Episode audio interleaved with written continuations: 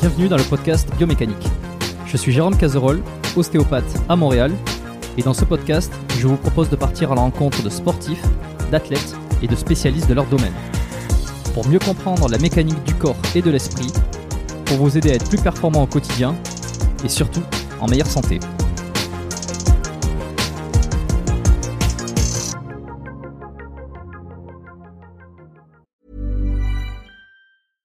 Hiring for your small business? If you're not looking for professionals on LinkedIn, you're looking in the wrong place. That's like looking for your car keys in a fish tank.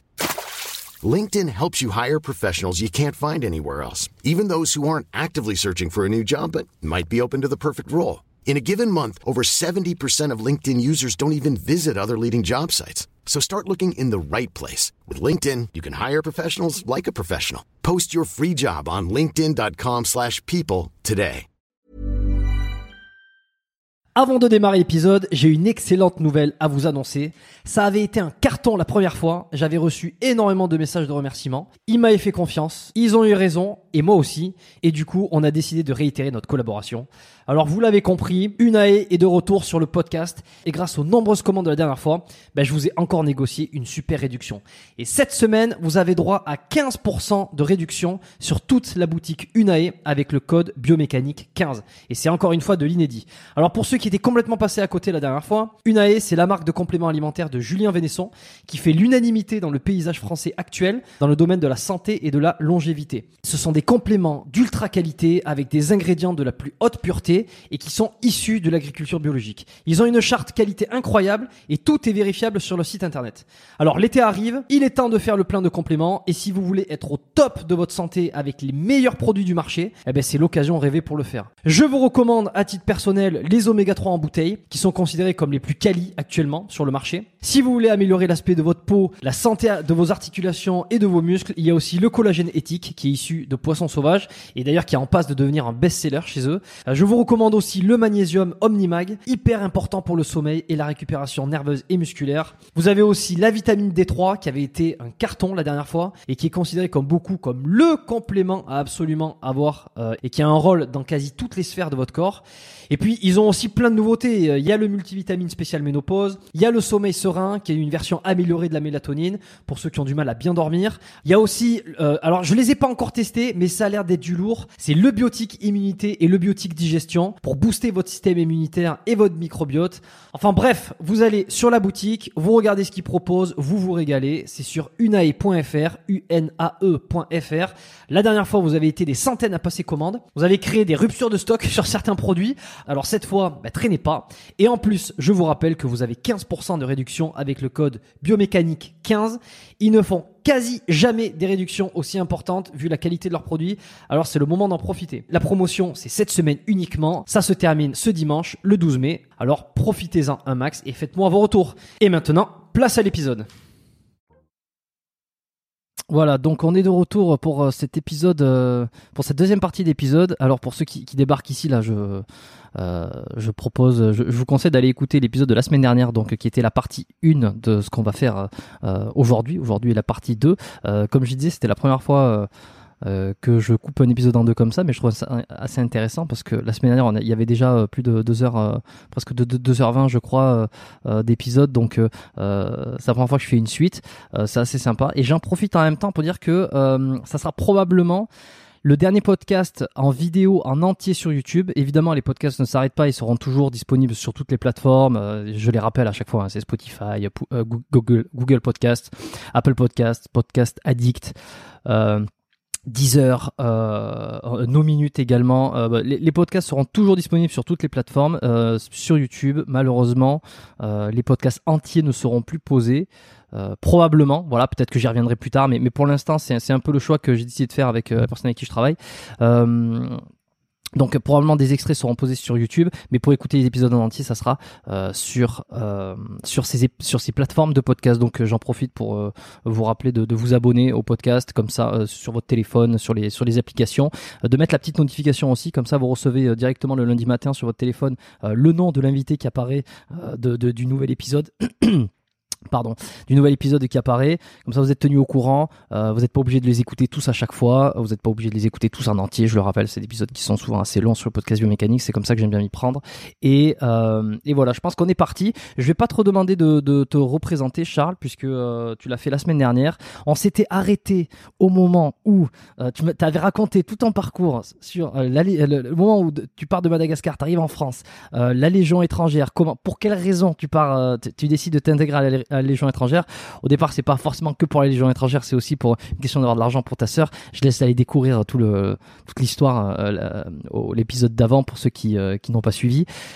Ensuite, euh, tu passes, euh, tu quittes la, la, la, Légion étrangère, tu pars à l'armée de, à l'armée classique. Euh, tu fais des missions au Merde, je, je, à Côte d'Ivoire, tu fais ta première mission à Côte d'Ivoire. ensuite, tu fais une mission euh, J'ai oublié ensuite, tu vois. Centrafrique. Centrafrique. Exact, Centrafrique. Tu décides, à, et à ce moment-là, tu commences à découvrir un peu ce que c'est que les forces spéciales. Tu te dis, tiens, j'ai envie d'y rentrer, je vais passer les tests. Et on s'était arrêté là, au moment où tu décides de, de, t'entraîner, euh, de, de, de, passer les tests pour rentrer dans les forces spéciales. Et puis là, ben alors, qu'est-ce qui se passe? Euh, Donc, euh, c'est vraiment un, une période qui est, qui est très difficile parce que tu joues avec le feu dans le sens où si tu te loupes, tu es out. Quoi. Tu vois, tu, tu n'es plus dans le game parce que quand tu vas revenir dans ton régiment, mm. tout le monde va, tu vas, tout le monde va t'avoir dans le dos, quoi. Tu vois? Les gens. Ce que tu m'avais dit, ouais. Voilà, il y a des gens qui vont, qui vont t'avoir dans le dos parce qu'ils n'ont jamais eu le courage de le faire. Il y en a beaucoup. C'est, c'est la, le, le, je pense que c'est le, le nombre le plus, le, le plus nombreux de la, de, du groupe en fait qui vont te détester. Et tu as les gens qui vont t'avoir dans le dos. Euh, parce qu'au fait, ils ont, ils ont fait le, les tests, ils n'ont pas été pris non plus. D'accord? Donc, euh, eux, ils ne hmm. te le disent pas. Ils te le disent pas qu'ils ont échoué au test. Mais euh, ils vont te dire, fais gaffe, parce que si tu te loupes, euh, tu vas te faire niquer. quoi. Voilà. Donc, pour moi, la partie préparation, c'est très compliqué. Pourquoi? Parce qu'au fait, je suis dans une section d'infanterie dont le chef de section n'aime pas du tout les forces spéciales. Donc, pour lui, c'est pas rien d'impressionnant euh, ça n'impressionne pas que les, forces spéciales n'impressionnent pas.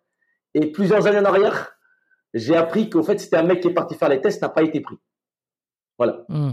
Donc, euh, et le même mec, le même mec, au fait, plusieurs années en arrière aussi, il devient réserviste dans les forces spéciales. Tellement que ça l'a fait bander d'aller dans les forces spéciales, qu'il devient réserviste dans les forces spéciales. Juste euh, entre parenthèses. Donc, euh, je, je, vais voir le mec, je lui dis, écoutez, moi j'aimerais bien intégrer les forces spéciales et tout, euh, j'aimerais bien passer les tests. Et donc, on a tous les matins, on a une réunion, une réunion de section, parce que moi je suis sergent, donc euh, je fais partie des cadres. Et tous les matins, on a, on a les, les notes de service qui arrivent. Donc, il y avait la DGSE, donc les, les, les services secrets, et mhm. tu as les forces spéciales. Bon, moi, j'étais, j'étais pas du tout branché DGSE, en fait j'étais branché euh, Special Force. Donc je lui dis, euh, mon, mon, lieutenant, il y a la note de service qui est sortie parce qu'on voit sur notre ordinateur. Euh, j'imprime la, la, note et euh, le matin du, du, du, rassemblement, il prend la note dans la main, il, la froisse, il jette dans les poubelles. Et il me regarde, il me dit, tant que je suis là, il n'y a personne qui quitte ici et, et c'est comme ça. Et ici, nous sommes la cerise sur le gâteau. Donc on n'a pas besoin d'aller ailleurs. Donc euh, c'est un peu compliqué pour moi parce que moi c'est ce que j'ai envie de faire. Euh, c'est vrai que le régiment m'a permis de, de, grimper assez vite dans, dans les échelons pour, pour, pour devenir euh, sous-officier et qu'ils ils m'ont envoyé dans les écoles euh, dans l'école de sous-officier qui était à, à, Châteauroux et je me suis dit c'est quand même euh, voilà c'est dommage de le quitter parce que c'est quand même un bon régiment. Il y a beaucoup de personnes qui veulent intégrer le, le 8e RPMA. c'est un régiment qui est bien, qui est, qui est parmi les régiments d'élite mais c'est pas mon, mmh. mon, mon, mon, mon, rêve, quoi. Donc, ouais, euh, je comprends, ouais. là, je lui ai dit, euh, vous voulez pas du tout qu'on qu part faire les tests? Il m'a dit non, non. Donc, qu'est-ce que je fais? Je monte un dossier et euh, j'envoie mon dossier à Bayonne via, un autre, via un autre, une autre personne. Donc, tu peux l'envoyer, tu peux envoyer ton dossier, mais il faut quand même faire un dossier qui part par la voie hiérarchique. Parce que c'est quelqu'un qui m'a expliqué ça, tu vois. Quelqu'un qui m'a conseillé, écoute, euh, si tu veux faire ça, monte un dossier en parallèle et monte ton dossier. Parce que si jamais il perd ton dossier, ils, te disent ouais, euh, t'as pas été pris, c'est parce que souvent ils t'envoient pas le dossier en fait. Donc c'est ce que j'ai fait. C'est un officier qui m'a conseillé ça. Donc euh, la chance que j'ai eue, c'est que je suis parti en mission en, en 2015 et j'allais à la salle de sport avec un, un officier qui, qui, est un ancien de Bayonne qui était en mission au Gabon. Donc j'ai sympathisé avec lui, donc j'allais faire le, sport avec lui et il m'aimait bien, tu vois, il m'aimait bien. Il m'a dit ouais, je, vois bien ton ta, mentalité et ton, et ton caractère, tu pourras intégrer les forces spéciales. Essaye de faire. Il me dit, euh, ça, je pense que tu as une chance. Donc ça, ça m'a beaucoup, beaucoup encouragé de, monter mon dossier. Donc je monte mon dossier et euh, je rentre euh, à Castres. Je rentre à Castres, là où il y a mon régiment, et je commence ma préparation. Donc il faut te dire une chose, j'ai pris presque un an pour me préparer mais personne ne t'aide. Personne ne t'aide, personne ne, veut savoir ce que tu fais. Tout le monde te dit Ah, tu vas aller à Bayonne, hein, tu vas aller à Bayonne, mais tu vas voir que si tu te loupes, c'est tout ce que tu entends en fait. Si tu te loupes, tu vas te faire niquer. Hmm. Si tu te loupes, tu vas te faire niquer. Et il euh, n'y a personne qui te dit euh, Vas-y, fais-le, euh, tu n'as rien à perdre, voilà. Donc, tu, tu, es quand même dans l'hésitation de le faire, mais moi j'étais vachement décidé. Et moi, je suis un mec, quand, quand j'ai envie de faire quelque chose, je le fais. J'en ai rien à foutre de ce que les gens pensent je loupe, bah écoute, hein, j'aurais essayé au moins, mais au moins toute ma vie, euh, je vais pas me dire putain j'aurais dû le faire. Ce qui arrive à beaucoup beaucoup de soldats qui regrettent de ne pas faire les tests et rester sur leur fin. Donc mm. euh, moi à l'époque j'étais marié, j'avais une petite fille, euh, donc je me préparais à la maison. Donc c'est c'est beaucoup de travail à la maison, des tractions, les pompes. Je pompe avec la, la petite dans le dos, donc je m'entraîne à faire des séries de pompes dans le dos les tractions, pareil. Euh, je vais courir. Euh, à l'époque, mon, ex-femme, c'était mon ex-femme. Elle m'a amené euh, en voiture à, à, 15 km et je revenais en, courant. Comme je cours tout seul, elle me suit en véhicule. Elle me dit si jamais tu tombes dans les pommes, on sait jamais, hein, parce que des fois, des fois c'est l'été, tu sais, il fait très chaud. Elle me dit je préfère te suivre. Franchement, c'était sympa. Donc, elle m'a amené en voiture. Elle m'a amené en voiture dans la verre, dans, dans, dans, les, dans les villages autour de, Toulouse là. Et moi, je revenais en courant. Donc, je commençais à faire euh, des 10 km, 15 km, 20 km, et jusqu'à faire 30 km. Et elle, elle me suivait. Elle me suivait en véhicule, elle s'arrêtait, elle me laissait partir. Elle me suivait. Franchement, c'était cool. Elle, m'a beaucoup supporté dans, ma préparation. C'est vraiment important dans, dans, ce genre de choses. J'ai pas dit à mes parents que j'allais faire les, tests d'effort spécial. Euh, j'ai pas dit euh, à ma famille, à mes frères et sœurs, rien du tout. Euh, c'était juste ma, ma, ma, femme. Quoi. Donc je me préparais. mais pourquoi tu leur pourquoi tu leur dis pas? C'est parce que tu avais peur de peut-être de pas y arriver, de les décevoir, ou euh, ou avais peur qu'à un moment donné ça se sache, euh, non, te, non, faire, non. te faire.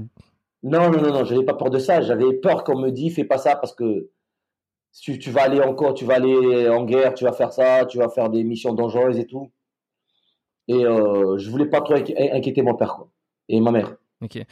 Ok. Et je me pose une question aussi. C'est en, fonction de, ta préparation que tu fais, tu cours, tu fais des ponts, tu fais tous ces exercices. Euh, est-ce que c'est parce que tu as une idée de, de, quoi vont, ressembler les tests J'ai aucune idée. Donc en fait, tu t'entraînes au hasard. Tu te dis, je me mets en condition. Euh, voilà. Donc tu travailles les jambes, tu travailles le, haut du corps. Tu sais qu'il y, aura des tests physiques. Euh, les cordes, les tractions, les pompes, la course à pied, les marches avec les sacs à 11 mm. kilos. Euh, il y a ce qu'on appelle les 3G, les 3 glorieuses, où tu fais environ 40 km euh, avec, euh, je sais pas combien, 3 km, 3, 3000 mètres de dénivelé, je crois, en tout. Il faut le faire en moins de, de 9 heures, mais si tu fais 7h30, ça c'est bien. Tu as des mecs qui le tournent en, en 6h45, c'est des, des, machines. Autant te dire, hein, j'étais loin d'être une machine. D'accord? Comparé à certaines personnes. Tu as des mecs là-bas, c'est des, des, athlètes de haut niveau. Donc il faut savoir que dans les forces spéciales, euh, tu as des athlètes. Tu as des athlètes, tous les jours c'est la pression. Euh, il faut que tu sois tout le temps en forme. Il faut que tu sois toujours en condition parce que tu peux partir à n'importe quel moment. Et euh, c'est un peu aussi la fierté quoi, de se dire je suis toujours devant tout le monde. Donc moi j'étais dans la moyenne. Hein. j'étais dans la moyenne. Je, j'étais pas un mec qui était fort dans un truc. Je, mais, mais, mais je savais quasi, j'étais quasiment bien partout. Donc ça, c'est ce qu'il hmm. faut en fait. Il faut être bien partout. C'est pas la peine d'être trop fort en, en, course à pied et pas, et pas savoir nager. euh, pas être bon, en, euh, je sais pas moi, en, en conditions physiques et, et, être fort dans un truc. Il faut vraiment être en harmonie avec tout, d'accord? Ouais, peu c'est bon très important. Bon, voilà. Donc euh, je, je faisais ma préparation euh, pendant presque un an, je crois. Je, je me prépare, je m'entraîne, je m'entraîne. Et c'est beaucoup, beaucoup. Et pendant ce temps, attends, pendant ce temps, t'es toujours à, à l'armée quand même? T'as des missions? T'as ou Ouais, complètement off? Ah non, non, t'es toujours à l'armée, t'es toujours à l'armée, t'as toujours des missions. Et quand tu leur dis que est-ce que je peux, je peux m'arrêter, euh, je peux rester en France pendant quelques temps pour, pour- pour- pendant que les autres partent en mission pour préparer ta, ta sélection, personne s'en fout. Les gens ils disent, mais on a branlé de ta sélection. Donc Mm. euh, tu fais tout ça en parallèle avec le travail que tu as déjà. Ouais. Donc, euh, c'est très, très compliqué. Je continue à faire mes entraînements et euh, à la fin, bah, mine de rien, tu t'entraînes quand même, hein, t'es, bien. Et un matin, on fait, j'étais chef de groupe à l'époque et j'amène ma section pour aller manger. Tu sais, à l'armée, c'est, tu marches pas pour aller, euh, aller à, à l'ordinaire, tu vois, pour manger euh, tous les jours. Mm. Et je faisais les classes, j'encadrais les classes. Donc, pour moi, c'était l'opportunité de me préparer parce que tu as plus de temps, en fait, de te préparer. Vu que t'es pas, tu pars pas en mission, tu fais pas des conneries à gauche à droite, mais tu es avec ta section et t'entraînes des jeunes. Donc, ça te permet vraiment de bien te mettre en condition parce qu'après, en même temps, tu, tu mets la dose au mec et ça te permet de t'entraîner aussi. Et un jour, on marche pas le matin, trois semaines avant mes tests, j'entends un, freinage derrière le dos et je me fais percuter par une bagnole.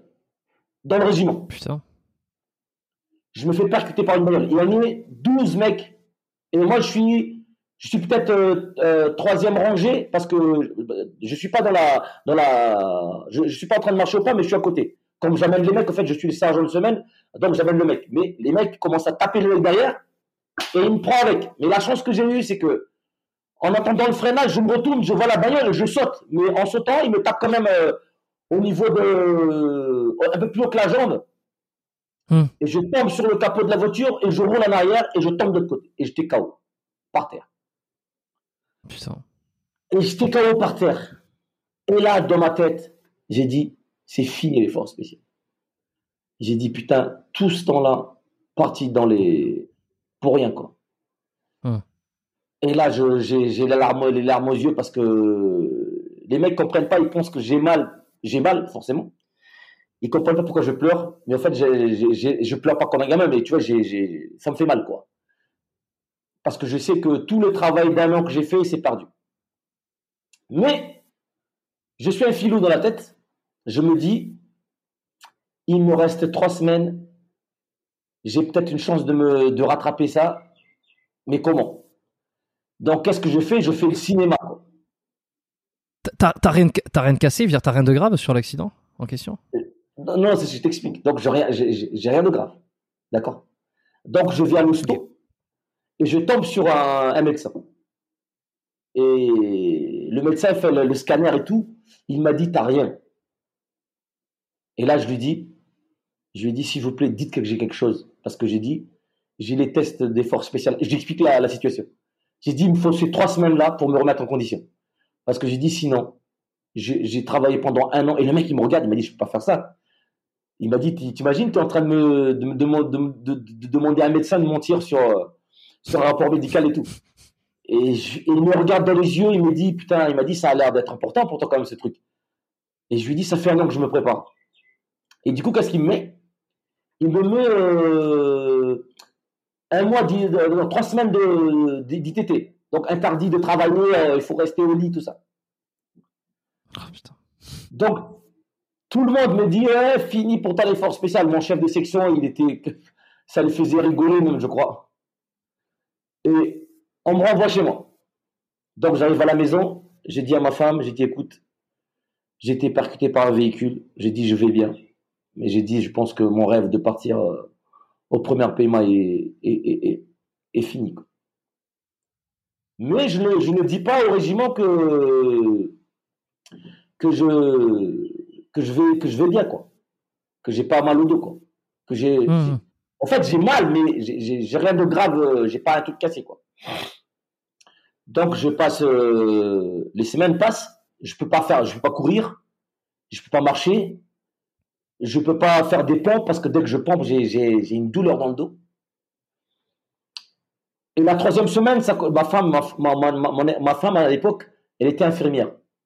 Donc, elle me soignait, tu vois, elle me faisait des, des soins, elle me donnait des médicaments, elle me faisait des soins, j'allais, j'allais me faire des massages, j'allais me, j'allais voir un ostéo qui me, qui me, qui m'a un peu remis le dos. Et c'était la semaine des tests. Sauf que le régiment pensait que j'allais pas le faire. D'accord? Et moi, j'avais, parce que j'avais une note de service, comme quoi je devais le faire. Et comme j'étais en, en arrêt maladie, pour eux, je faisais pas mes tests. D'accord? Donc là, je pars faire les tests. Je pars à Bayonne au premier paiement. J'arrive là-bas. Euh, tu te fais récupérer. C'est un groupe de personnes. Tu, tu gardes ta voiture. Les mecs te récupèrent. Et euh, tu es un peu, un peu euh, impressionné par le régiment parce que c'est vrai que c'est un très beau régime.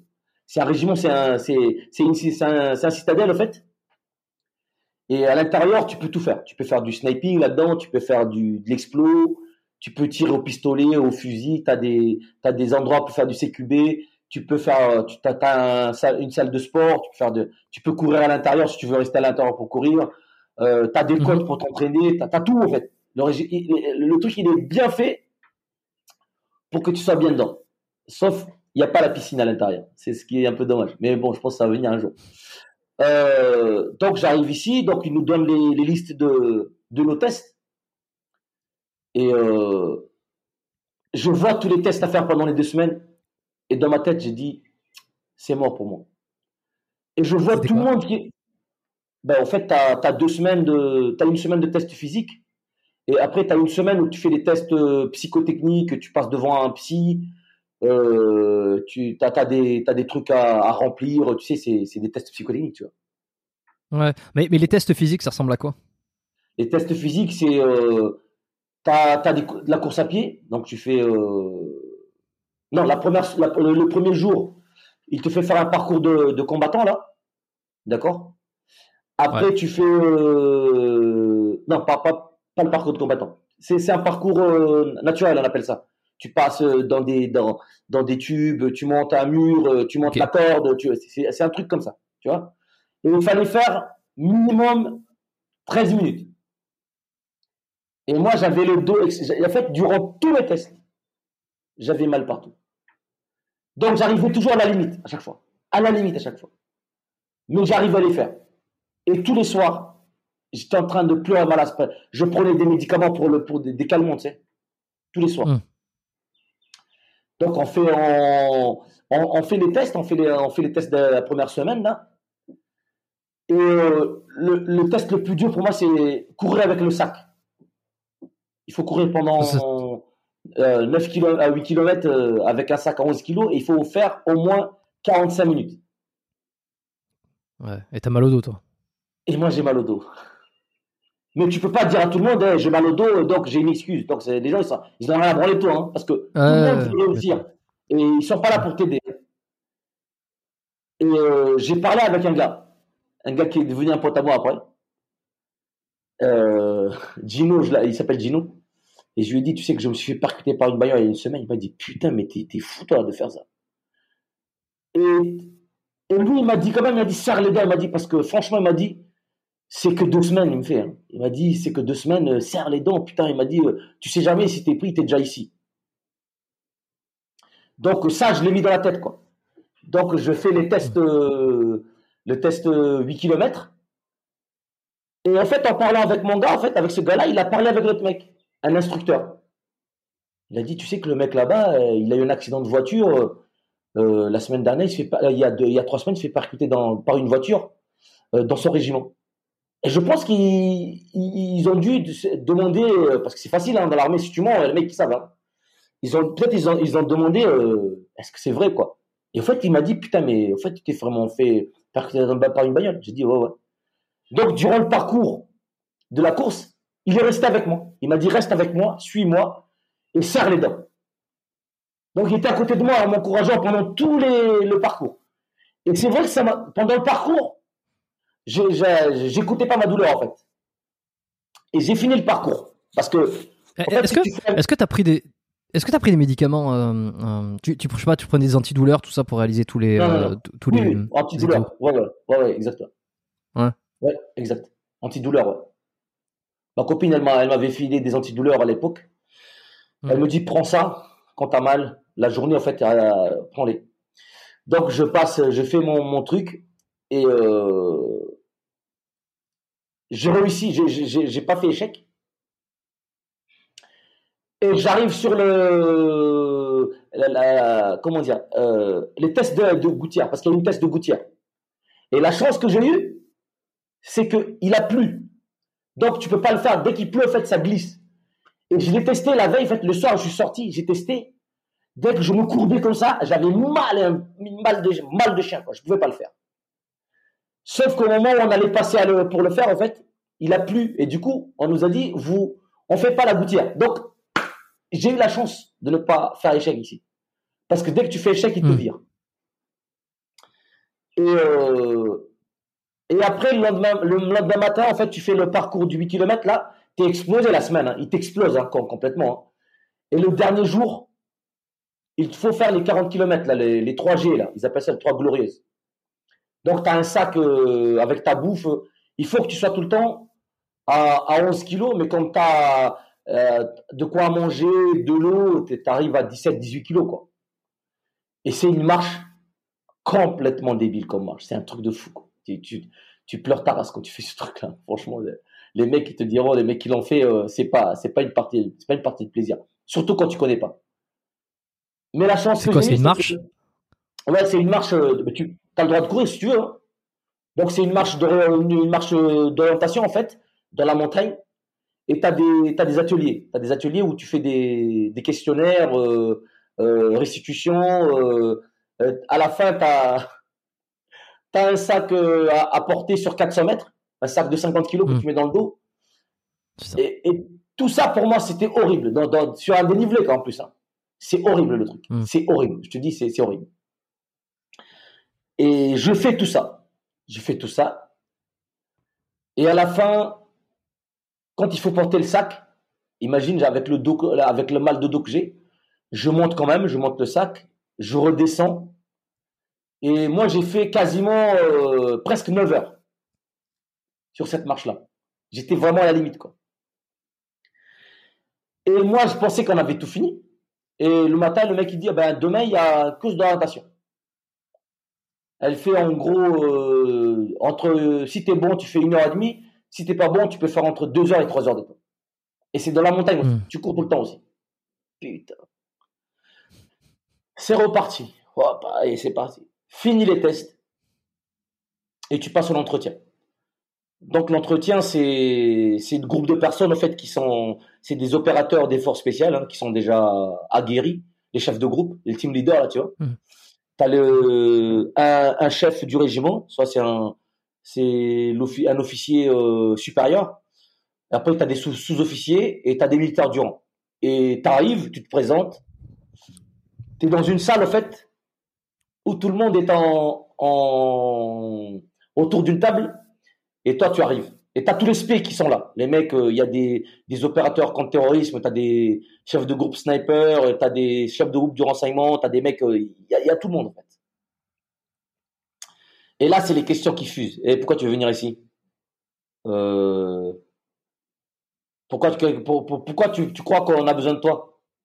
Tu sais, c'est des questions vachement préparées, hein, ils savent le faire, hein, et vachement secs. il faut, faut te vendre, quoi. Là, il faut te vendre, faut montrer la détermination, les raisons, les, les, ce que tu as. mais, Et là, faut te vendre. voilà, donc euh, là, il y a toutes les questions qui passent et tout. Et moi, je parle, je, je parle, je parle couramment. Donc c'était un des trucs que j'ai mis en avant. J'ai dit, bah écoutez, moi je, je parle bien anglais et, je pense qu'aujourd'hui on a, on a plein de missions où il faut parler anglais. Et j'ai dit, c'est, c'est, c'est un, un, des atouts que je peux apporter au régiment. Et je dis le fait que je sois, je sois des îles, j'ai dit, bah ça reportera quand même une partie exotique dans ce régiment. Tout le monde a rigolé. On n'a pas besoin de ça ici, c'est un bordel, tu vois. les mecs, ils te cassent vachement, tu vois, mais il y a personne qui te, qui te sourit, il y a personne, tout le monde te casse, quoi. Ouais, ouais, Voilà, je suis resté naturel, j'ai dit ce que je pense, et, et là, c'est parti, regarde les notes. Et le mec, il me dit, mais par contre, il me dit, tes notes physiques, c'est pas trop ça. Il m'a dit, t'es vraiment nul à chier. Je me rappelle. Sympa. Et là, et, là, je baisse les yeux et il m'a dit, euh, comment ça se fait que à 27 ans, euh, tu sois, tu sois pas au top physiquement comme ça? Il m'a dit, pour moi, tes notes physiques, euh, c'est pas impressionnant. Et là, je leur explique l'histoire. j'ai dit, ben voilà, c'est simple. J'ai dit, ben moi, j'ai dit, ça fait un an que je me prépare. J'ai dit, il y a trois semaines, je me suis fait percuter par une voiture. Et je leur raconte l'histoire. Et là, quand même, j'ai quand même, euh, j'ai quand même eu de l'estime de certaines personnes. Les mecs, ils se sont dit, lui, il a vraiment envie de venir ici. Hmm. Ils sont combien les mecs à te juger là? Ou euh, disons à te poser des questions? Ils doivent être une dizaine ou douze. Ah ouais, quand même. Ok. Donc dizaine de gars euh, face à toi qui est tout seul. Ouais. Et toi, tu es debout. Tu sais, tu es debout face à eux. Tu vois hmm. Ou tu es assis. Non, je crois que j'étais assis, je crois. Tu te présentes. Tu te présentes, tu te présentes comme à l'armée, quoi. Euh, sergent machin, 8e, euh, 8e régiment de parachute d'infanterie de marine, première compagnie, euh, chef de groupe, voilà, à vos ordres, mon colonel. Hum. Et là, tu te présentes et après, euh, les, les, questions fusent. Donc, les gars, en fait, ils m'ont dit, bah écoute, euh, on te tiendra au courant si tu es pris ou pas. Donc, je sors de là, tête basse, j'ai dit, ok, bon là. Je Sachant que, vous êtes combien à, à, postuler et combien à être pris normalement? C'est quoi le, le On était 70. On était 70. On était 70 et ils en ont pris 15, je crois. Ok. 15. Ouais, bon. Et dans les 15, c'est pas tout, c'est pas, c'est tout, c'est, euh, en fait, pour intégrer le stage, hein, t'es pas pris encore hein, dans les forces spéciales. Hein. Ah ok. C'est juste. Ok ok. Donc c'est les tests pour intégrer le stage. Ah ouais, ok. C'est pour intégrer les, les, stages dans les forces spéciales. T'es pas encore euh, opérateur après ça. Hein. Donc là-dedans, dans les 15 qui a été pris, je crois, ou je sais pas, on était combien a été, avoir été pris. Euh, tout le monde ne va pas, ne vient pas pour être opérateur. Il y en a qui vont aller euh, pour être admin, il y en a qui vont faire, voilà, voilà, il y a, il y a beaucoup de boulot, mécanicien, je sais pas moi. Hum. Donc moi, je rentre chez moi parce que j'ai pas encore, je suis encore en arrêt maladie. Et la semaine d'après, je rentre au régiment. Et tout le monde me dit alors, ta, ta, convalescence, ça s'est passé comment? J'ai dit, ben, ça va. Et j'ai dit à personne que j'ai fait les tests. voilà. Comme ça, si je ne suis pas pris, ben, euh, voilà. Si je suis pris, eh ben, je vais leur dire, euh, allez, bonne journée les gars. Et là, c'est pendant, pendant, je sais pas, ça dure, je sais pas combien de semaines le, le, le truc. Deux semaines ou trois semaines, je sais, je me rappelle plus. C'est, tu stresses quoi. Et tous les jours, tu te dis, putain, est-ce que je vais être pris, je vais pas être pris, euh, ça va se passer comment euh, Voilà. Donc là, je reçois un, message, un coup de téléphone, parce que euh, j'ai un pote qui est là-bas, qui me dit, putain, j'ai vu ton nom, t'as été pris pour, les, pour, pour, pour, pour être muté au premier pays.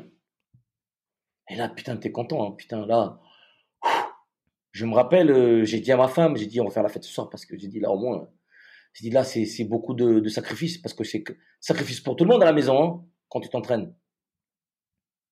Et du hmm. coup on était super contents et on part, euh, on part dans le Pays Basque parce que c'est à côté de, de, de Biarritz, tu vois, Bayonne Biarritz dans le Pays Basque. Oui, bah, bien sûr, je, vois très bien puisque je, je suis d'originaire de, de cette région-là, Pays des Pays Basques, donc euh, tu vois. Ah d'accord, donc, donc tu connais bien quoi.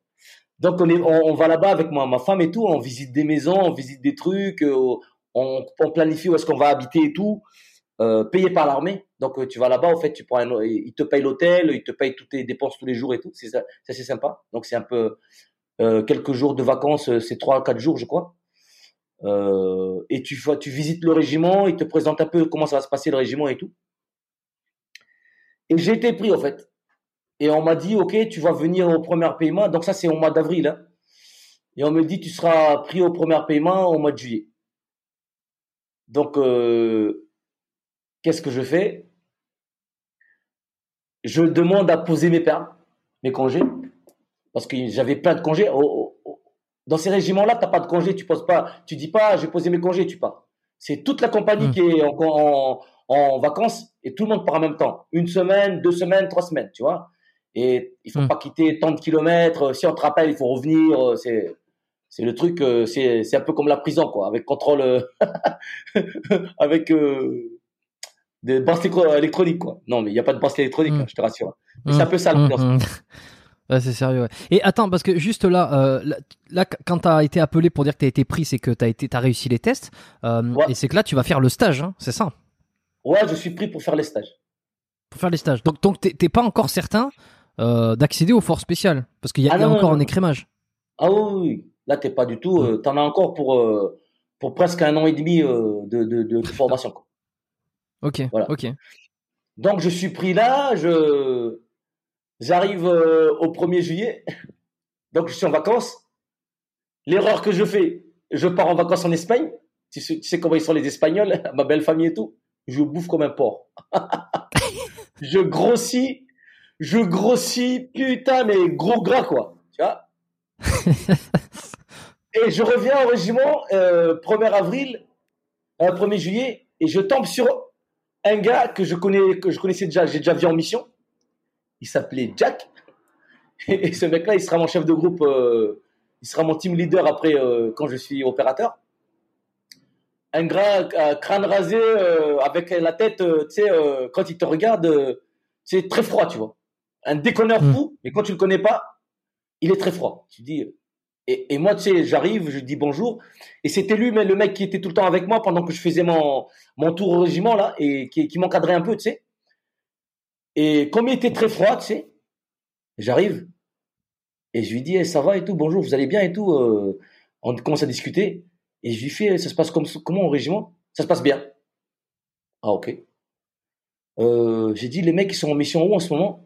Ça te regarde pas. Ah ok, merde. Je te la gueule. Je dis ok, bonne ambiance. Donc je le suis. Du coup, j'ose plus rien lui dire, tu vois. Et euh, il m'a dit détends-toi, euh, t'es à Bayonne ici, hein, t'es pas, euh, pas à Castres, détends-toi. Hein. Donc j'arrive, premier, mois, je me rase la tête, je me rase la tête et comme j'étais, j'étais gras en fait, j'étais, quand je dis gras, je suis pas non plus comme un porc, hein, mais assez rond, tu vois. Et j'étais dans une chambre tout seul parce que le temps que je prépare l'arrivée de ma famille et tout, les déménagements et tout, J'étais dans une chambre, au régiment. Et là, je commence à m'entraîner parce que j'ai dit, euh, euh, c'était l'été, au fait, il y avait pas beaucoup de monde dans le régiment. Donc j'ai dit, au moins pendant ces un mois-là, je vais, reprendre mon sport, euh, courir, faire les sports et tout. Donc je commence à m'entraîner et c'est assez sympa quand même. T'arrives, c'est super cool. Tout le monde est cool, tout le monde est détendu, tu vois. Il n'y a pas de, a pas de prise de tête. Mais t'as quand même des gens qui te font des réflexions. putain, encore un noir, tu vois? Hmm. Et, sachant que vous, êtes, euh, vous êtes, il y, a beaucoup de noirs là à ce moment-là de... Non, non pas beaucoup. Il devait. Franchement, dans le régiment, s'il y en a, il y en a 10 sur 1000, c'est beaucoup. Ah oui, quand même. Et là, quelle année ça euh, on, est, on est autour de quelle année là pour avoir une 2005, 2006, 2005, fin 2005, 2006 je crois. 2006. Donc t'as des, as des mecs déjà qui annoncent la couleur qu'ils aiment pas trop les, les noirs quoi. Euh, ça te rappelle le, ça te rappelle un peu le, la Légion étrangère. la Légion, mais la différence c'est que je suis sergent, sergent ici. Euh, les gens ils sont un peu, ils sont moins, tu vois, ils, ils, ils, t'attendent quand même avant de te, te, faire des réflexions comme ça. Mais tu as des gens en fait qui, qui te parlent comme ça parce qu'ils sont gradés, tu vois. Tu as des hmm. adjudants-chefs qui te parlent comme ça, tu as des, des, des sergents-chefs qui te parlent comme ça, euh, et des mecs, euh, voilà, ils sont, ils sont déjà au régiment, donc euh, tu ne peux pas trop parler parce que tu viens d'arriver, t'as pas le droit trop d'ouvrir ta gueule parce que c'est, sinon ils vont te. C'est un truc de copinage. Hein. Tout le monde est copain dans le régiment. Ils vont dire lui, je veux, il faut il faut le virer parce qu'on ne veut pas de lui. Et tu es sûr que tu vas, tu vas être viré. Hmm. Donc euh, première semaine euh, au régiment, c'est un peu ça, tu vois. Donc j'ai dit putain ça va être dur ici déjà parce que déjà tu arrives, tu dis tu as, as déjà un un truc euh, qui est, qui est, qui est, qui est vraiment différent, qui est, qui est déjà une barrière pour toi. Tu as déjà, déjà un problème, en fait, à, par rapport à un, mec qui est blanc, en fait. Et je te raconte une petite anecdote. Quand je suis parti faire mes tests, je prends un mec avec moi, un mec qui vient faire les tests avec moi. Mm-hmm. On roule sur l'autoroute comme ça. Le mec, il c'est un blanc avec les yeux bleus euh, qui, qui, était au, au 8 paiement. Et euh, on roule sur l'autoroute comme ça et, on tombe sur des Suédois, en fait. Je vois la bagnole avec le, la, plaque suédoise, suédoise, tu vois. Et les mecs, ils me regardent dans la voiture. Et moi, je conduis. Et machinalement, ils regardent les, mecs à côté. Ils me disent, putain, mais ils ont, ils ont jamais vu un nègre. Et le mec, est dans ma voiture. Putain, je le garde comme ça. Et là, il me dit, ah, c'est bon, je rigole et tout. Mais je savais qu'il rigolait pas. C'était son, c'était, c'était hmm. le mec, quoi. Tu vois. Mais euh, il l'a dit machinalement parce qu'il doit le dire tous les jours. Et dans ma tête, je me dis, soit je m'arrête, je l'éclate la gueule, ici. Mais je me dis, laisse tomber. Donc je continue à conduire, mais j'avais déjà une barrière avec lui, tu vois. J'ai dit, j'ai dit, lui. Et après, il a commencé à me dire, ouais, t'inquiète, je suis pas raciste, machin, machin, mais il y a que moi qui peux t'appeler négro, machin. Euh, tu sais, il s'est rattrapé un peu comme ça euh, pour, pour faire le truc. Mais, mine de rien, c'était un mec sympa. C'était un gars super sympa. Donc, euh, ça, si tu veux, aujourd'hui, un mec qui me parle comme ça, je lui éclate la gueule direct. Je, je pas même pas mon C'est clair. Et, euh, et, donc, j'arrive dans le régiment, donc je, vois un peu cette ambiance euh, où il y a beaucoup, beaucoup de, personnes qui, qui n'aiment pas euh, euh, les négros, quoi, les gens de couleur. Mais j'ai vu quelques blagues dans le régiment. Donc, tu te dis, ok, bon, si, si eux, ils réussissent à rentrer ici, pourquoi pas moi? Est-ce que, est-ce que vous, vous euh, est-ce que par communautarisme justement, tu, tu, te retrouves avec les gens de couleur comme ça? Vous êtes, euh, il y a une espèce de fraternité qui se fait ou pas du tout? Non, non, non. Moi, je suis pas du tout comme ah ça. ouais. Moi, je suis pas du tout comme ça. Et d'ailleurs, j'arrive, j'arrive pas trop à, à m'entendre avec euh, les gens de couleur parce que ça de, je, te donne un exemple. Quand je suis parti en mission au 8e RPM1, je tombe sur un groupe de blacks. Donc, j'essaie de dire bonjour à tout le monde, je m'assois avec eux. Et ils passent leur temps à se plaindre de, comment ils sont traités, ce que je peux comprendre.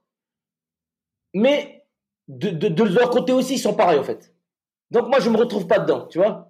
Parce que mine de rien, moi, j'ai ma famille, euh, j'ai ma famille qui sont blancs et j'ai des familles qui sont noires.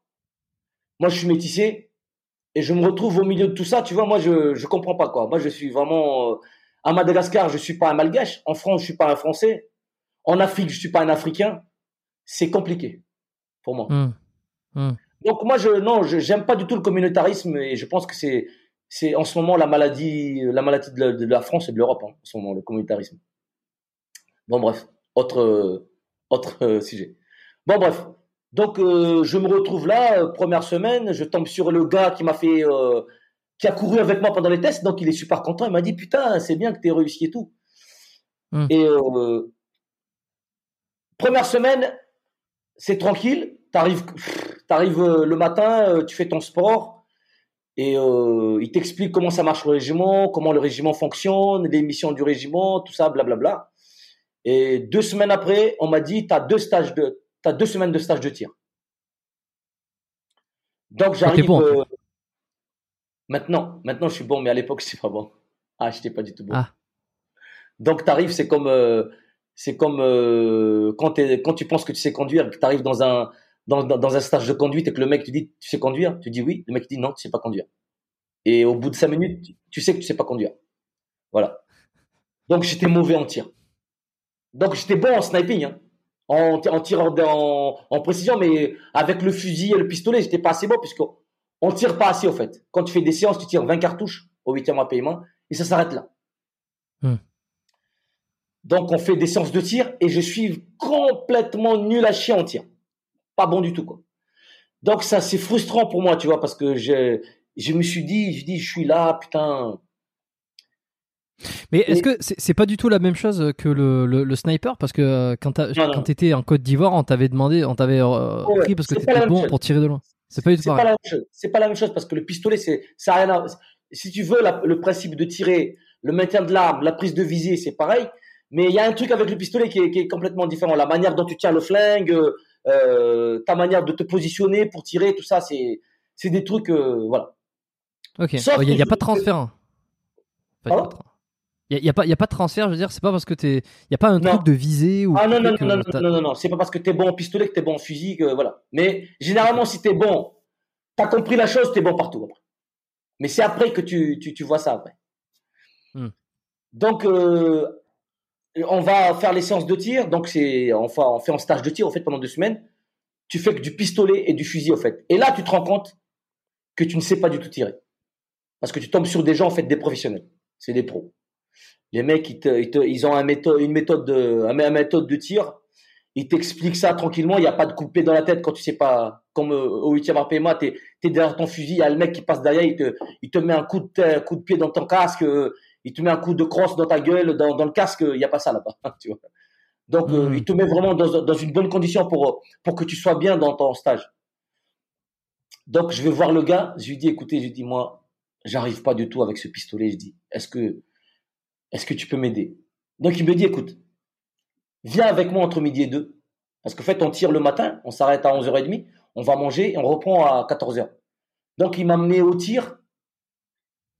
Et euh, là, il me prend tout seul, tu vois. Donc il m'explique comment on travaille, comment et tout. Et là, je commence à apprécier le tir. Et ça commence à être cool, tu vois. Donc là, ça, c'est, du tir euh, classique hein, au début. Hein. Euh, comment tu, tu maintiens ton arme, comment tu prestes ta détente, comment tu, tu les règles de sécurité. Ils sont vachement sur les règles de sécurité au début. Et après, comment tu manipules ton arme, c'est bien fait. C'est une bonne école, franchement, bonne école. Et, euh, et après, euh, ce gars-là, il m'a, vraiment donné le goût du tir. Hmm. Et en plus, il était super gentil. Il est parti au euh, dans les services secrets maintenant. Je, je parle toujours avec lui. Et super, super sympa. En plus, il est super doux, super calme. Ça te, il ne te prend pas de haut. Parce qu'aussi, pareil, hein, quand tu arrives dans les forces spéciales, il y a beaucoup de mecs qui ne se prennent pas pour de la merde. Et Bah, c'est généralement, le- et généralement, c'est pas hein, les meilleurs. donc, euh, Voilà. Mm. Généralement, c'est pas les meilleurs, c'est pas tout le temps les meilleurs. Il y en a, il y en a qui sont super bons dans ces mecs-là, mais il y en a beaucoup aussi qui sont pas, ils sont bons, mais euh, quand tu arrives à, quand t'arrives à les connaître, ils sont pas, ils sont pas, ils sont pas mieux que toi. Ça, je veux dire? Mais ils sont déjà là depuis un moment, donc ils en profitent de leur, euh, le- leur notori- notoriété. Mm. Euh, donc, je me rappelle un jour, je vais sur le pas de tir et et je tombe sur un sur un adjudant-chef qui est en train de tirer. Mec qui est en train de tirer. Bah, bah, bah. Donc moi je passe à côté, tu sais, parce que c'est dans le régiment, hein, et je vais le voir et tout parce que je vois qu'ils ont des flingues, tu vois. Donc moi je je suis suis je suis assez curieux. Et là je ils arrêtent de tirer, tu vois, et je leur dis euh, excusez-moi, je peux regarder vos armes et tout. Et là il me regarde comme ça, il m'a dit non, ça c'est pas fait pour les noirs. Comme ça cache. Putain. Et là, je. Et il me dit, ah, je déconne et tout. Et là, je, je, tu sais, la tête, dans ma tête, je dis, putain, comment tu vas répondre à un truc comme ça? Donc, moi, je me casse. Je m'en vais. Donc, je leur laisse les flingues, tu vois. Et euh, je passe. Je passe mes tests, donc j'ai réussi à faire parce que après tu as des tests hein. à la fin de chaque euh, module, tu as des tests. Donc euh, j'arrive à passer les modules des tests, tu vois, mais limite limite, tu vois, je, suis bien mais pas pas non plus excellent quoi. Donc fini deux semaines, après les les on commence les semaines de préparation, c'est un stage qui s'appelle euh, rapière. Donc stage rapière en fait, c'est un stage qui est fait pour les sous-officiers et les officiers quand tu arrives, ça dure deux mois je crois et tu apprends tous les, les entraînements, la manière dont les forces spéciales, opèrent. Donc, euh, les techniques d'infiltration, exfiltration, euh, comment on travaille avec un hélico, euh, descendre en rappel depuis un hélico, descendre, descendre en corde lisse, euh, on continue à tirer, euh, comment on investit des maisons, comment on prépare des missions, Mhm. comment on fait, euh, on fait des assauts dans des, dans des maisons, tu apprends pas mal de choses. Mais c'est encore, euh, tu fais pas encore le, le, le, le- le vrai stage, quoi. Tu. Et là, tu commences déjà à faire, euh, à faire des trucs, mais c'est, c'est, en même temps physique, mais c'est très, très te- technique. Tu vois. Ouais, ouais, technique, tactique, euh, tu, ah, voilà, c'est très technique, c'est très technique aussi, tu vois. Et j'avoue que moi, j'étais pas au début de ma carrière. J'avais tellement de pression autour de moi. J'avais, j'avais du mal à beaucoup de choses. J'avais du mal avec beaucoup de choses. Parce que Pourquoi? dès que tu fais, parce que dès que tu fais une faute, c'est les mecs, ouais, de toute façon, t'es un noir. Euh, c'est toujours comme ça. C'est pénible. Et d'ailleurs, moi, moi, moi, je te dis, hein, mon fils, il ira jamais dans les forces spéciales françaises, ça c'est sûr. Il ira aux États-Unis, ça c'est sûr. Ils ont de la chance, ils sont américains. Et s'il me dit qu'il veut aller dans l'armée, il n'ira pas dans l'armée française, ça c'est sûr. c'est dommage d'ailleurs.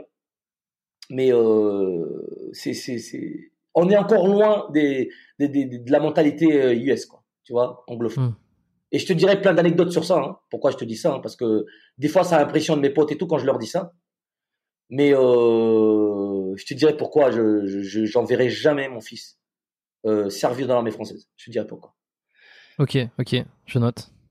Et, et, en fait, euh, et en fait, on, fait les stages, donc on finit le stage euh, rapière là. Donc je, je passe le stage, mais limite, limite, limite, limite. Mais je réussis quand même les stages. Et là, on attaque le vrai stage qui dure euh, six mois. Ça s'appelle un, un, CT1, certificat technique élémentaire, où tu vas faire un stage de six mois. Où là, vraiment, tu vas apprendre tous les métiers des forces spéciales. Donc, euh, il faut te dire qu'entre le temps où tu arrives, où tu commences tes stages, et tu fais euh, ce stage-là, il est déjà passé six mois. Hein. D'accord? Où tu t'es entraîné déjà, où tu as, fait les, as fait les tirs, tu as fait les tactiques. Tu as, fait déjà des stages de tir, euh, tu fais plein de stages. quoi. Hmm. Donc on réintègre euh, ce stage-là. Et là-dedans, tu as, des entraînements pareils, un peu, un peu similaires à l'entraînement au stage rapière, mais c'est plus complet en fait. Tu fais des stages patrouille, tu fais, tu comptes des stages de tir, tu prépares beaucoup de missions. Chaque semaine, tu as des missions. Chaque semaine, tu as des missions, euh, des infiltrations. En, tout se fait en JVN, hein, tout se fait en, en vision nocturne. C'est des marches qui durent entre entre 6 et, et, 10 heures. Ça dépend comment tu marches. Ça dépend des mhm. endroits. C'est, tu connais le Pays Basque, hein, c'est des dénivelés. Je, te passe les, les, moments où tu te perds dans les, pendant les missions. Euh, euh, t'es fatigué. Les sacs, les sacs, c'est des sacs euh, de malade. C'est des sacs de fou. Hein. Parce que dans ton sac, du moins pour, pendant les stages, euh, il y a un stage du RH, on appelle ça, unité recherche humaine, hein, où on fait du renseignement en fait. Donc tu as des équipes, qui font du renseignement et des équipes d'assaut sur chaque mission. Et tout le monde en fait euh, creuse des trous. En, fait, imagine, hein, tu es largué de nuit dans des dans des avions en fait, et dans ton sac, tu as un sac qui pèse ça pèse entre 40 et 50 kilos, voire même 60 kilos, et tu marches avec ça. Et euh, on te largue de nuit, en fait, vers 10 euh, heures du soir, tu arrives sur une, zone, tu t'équipes, JVN, armement, sac à dos, tu fais une infiltration, il faut pas te faire choper, tu t'es chopé, tu es viré, forcément. Et tu arrives sur la zone de travail, en fait, et là, tu, fais des caches, qu'on appelle, des caches tu creuses un trou qui fait 4 euh, mètres de long par 2 si vous êtes deux personnes. Et si vous êtes trois, c'est 3 mètres de large par 5. Hmm. Pour, te, cacher. Ouais, et profondeur, c'est environ 1 mètre à 1 mètre 50. Hmm. Et après, C'était. C'était Teddy, c'était Teddy, je crois, qui dans le podcast a, expliqué ça, le, principe de, des, caches. Voilà. C'est assez. Après, après, tu creuses, euh, tu creuses ton trou, tu mets tes, tu, tu, mets des, tu coupes du bois et il faut tout camoufler en fait. Hmm. Il faut tout camoufler. Donc tu camoufles tout quoi. Tu vois? Et si tu te fais choper en train de couper le bois autour de ce que tu es, de là où tu es, parce que pendant que tu coupes, il faut pas faire du bruit, hein, donc tu coupes tout doucement. Euh, c'est un truc de, de, de, débile quoi. mais mais c'est quoi il y a des espèces de sentinelles, euh, des, des, des, des, mecs qui sont là pour pour, pour vous, enfin pour, pour ah oui, pour nous il y a des, ouais, il y a des réservistes qui, qui travaillent en fait avec avec euh, les cadres et qui partent chercher les, les endroits où on travaille, tu vois? Mais comme eux, ils savent exactement là où on travaille, ils savent à peu près où est-ce qu'on est, tu vois. Mais en fait, le but c'est pas c'est pas de de, de c'est de savoir si on est vraiment dans un endroit où personne ne nous voit et, et qu'on soit discret quoi. C'est ce qu'ils cherchent en fait. Donc des fois, euh, je te dis une chose, hein, des fois tu vois des trucs euh, impressionnants. Hein tu es en train de, de t'infiltrer le soir, tu vois, tu te postes à un endroit, tu es en train de te cacher dans, dans, un, dans, dans, dans, dans, des, dans des lisières. Et comme les gens savent pas que tu es là, tu as des meufs qui arrivent, elles se garent avec leur bagnole, elles regardent gauche à droite, elles se mettent en face de toi, elles pissent en face de toi. Et t'as la meuf, tu vois, t'es en face et tu vois la meuf en train de pisser et tu vois une belle dame en train de pisser devant toi comme ça là. Et tu peux rien dire de pour ça tu regardes comme ça. Mais nous ce qu'on faisait des fois on prenait des photos parce que on avait les, les appareils photos tu sais, pour, euh, pour, pour, faire le renseignement tu vois. Euh, donc c'est un mélange de rigolade euh, et de souffrance et de et de travail tu vois et euh, on a quand même un groupe un groupe de personnes qui s'entendent super bien t'as as quand même un groupe de personnes qui s'entendent super bien mais T'as des gens qui s'aiment pas. T'as des gens qui se détestent pendant le stage. Et souvent, ça se règle quand il y a le sport de combat. Parce qu'en fait, euh, chaque, euh, pendant le stage, tu, tu fais des séances de sport de combat euh, tous les lundis, tous les, trois fois par semaine, je crois, ou je sais pas combien. Où tu apprends à faire la boxe, pied-point, maîtriser quelqu'un, amener quelqu'un au sol, des trucs basiques hein, pour se bastonner, mmh. En gros. Et tu as des, as des assauts. Tu fais des assauts, des fois, pendant les stages, on, on, te pèse et tu rentres dans le ring, tu cartonnes. Quoi tu te cartonnes la gueule, quoi. Et, euh, et, euh, je me rappelle un, lieutenant pendant mon stage, mon premier stage, hein, assez gringalé quand même, mais il était officier, donc euh, il était vachement chaud, quoi. Hein. il, aimait, il aimait bien brancher tout le monde. C'était un trans. J'espère qu'il va écouter mon podcast, là, il va se rappeler. Et un jour, il me dit, euh, on est en train de discuter comme ça, il me dit, ouais, putain, euh, moi j'aime bien me tomber sur les négros comme ça pendant les bastons, pendant l'assaut.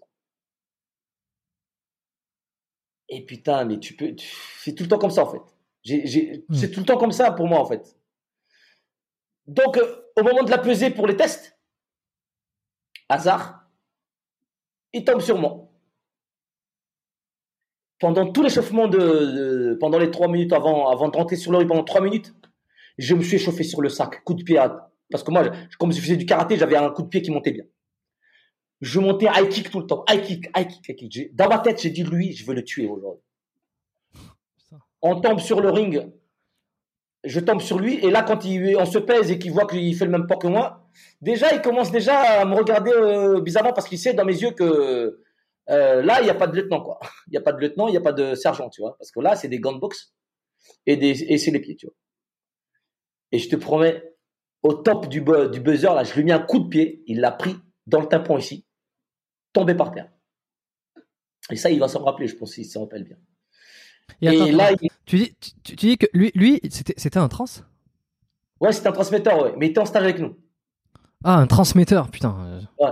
Faut, préciser. non, hein. non, non, ah oui, oui, oui, oui, quand à l'armée on dit trans, euh, c'est pas, c'est pas, euh, c'est pas transsexuel, hein, c'est. j'ai laissé passer, je me suis dit, soit j'ai mal compris, soit il y a quelque chose qui a changé que j'ai pas, enfin qui a changé. Euh, c'est un peu la blague des militaires, voilà. Mais bon, tu vois ce que je veux dire? C'est un peu macho là. Hein, donc. bah, je pense qu'on a compris, mais, mais c'est, bah, ça me va, ça me fait rire. Donc euh, on, on, arrive dans, le ring et, lui, je, lui ai mis un, bon coup de pied dans, dans, dans, la, dans sa tête là. Il l'a bien senti et pendant tout, tout, le, tout, le, tout, le, tout le combat de trois minutes, je, l'enchaînais, je l'enchaînais, je l'enchaînais. Et là, il a, il a arrêté de m'appeler négro. Hmm. Et euh, bon, ça c'était le stage d'avant ça. Donc on fait le stage euh, CP1 et tout et on finit euh, le stage et je, je, me rends compte que pour moi, euh, c'est pas. Je, à un moment donné, je me suis dit, putain, je, j'ai même pensé à quitter l'armée en fait. Parce que j'ai dit, en fait, partout où je vais aller, ça. Non, pas pour ça, mais pour, pour, pour, les réflexions de tous les jours en fait. Parce que, oui, c'est ça. Non, mais quand je dis pour ça, oui, c'est ça, c'est tous les. Que tu ne sois pas bon, je peux comprendre quand te, quand te parle comme ça mais euh, toujours attaquer sa, ta couleur de peau parce que tu es pas, tu es pas blanc, c'est compliqué. Et même une fois que tu as, que as réussi, euh, que tu as intégré les forces spéciales, euh, est-ce que. Je t'explique C'est toujours aussi présent. Ouais, je t'expliquerai un peu. Mais après, c'est pas pareil. Parce que quand tu es, tu as intégré les régiments et que tu es, que tu es opérateur et que tu commences à prendre des galons et que tu commences à prendre des grades, après, moi, j'ai pris ma revanche après. Et je, je hmm. vais te dire que je, je me laissais, je, je faisais pas de cadeaux je faisais cadeau à personne par rapport à ça. Et j'en ai, j'en ai remis des gens à leur place, euh, que ce soit des, rarement, tu vois, des, des militaires du rang, des mecs sous mon grade, sous mon, mon grade me parler euh, comme ça, mais souvent c'était des mecs super rarement, mais à là je laissais plus faire. Je peux te dire que hmm. je peux te raconter plein d'anecdotes dessus. Euh, les mecs ils s'en rappelleront, ils se rappellera de moi. Voilà. Euh, donc on finit le stage, le stage et on est on est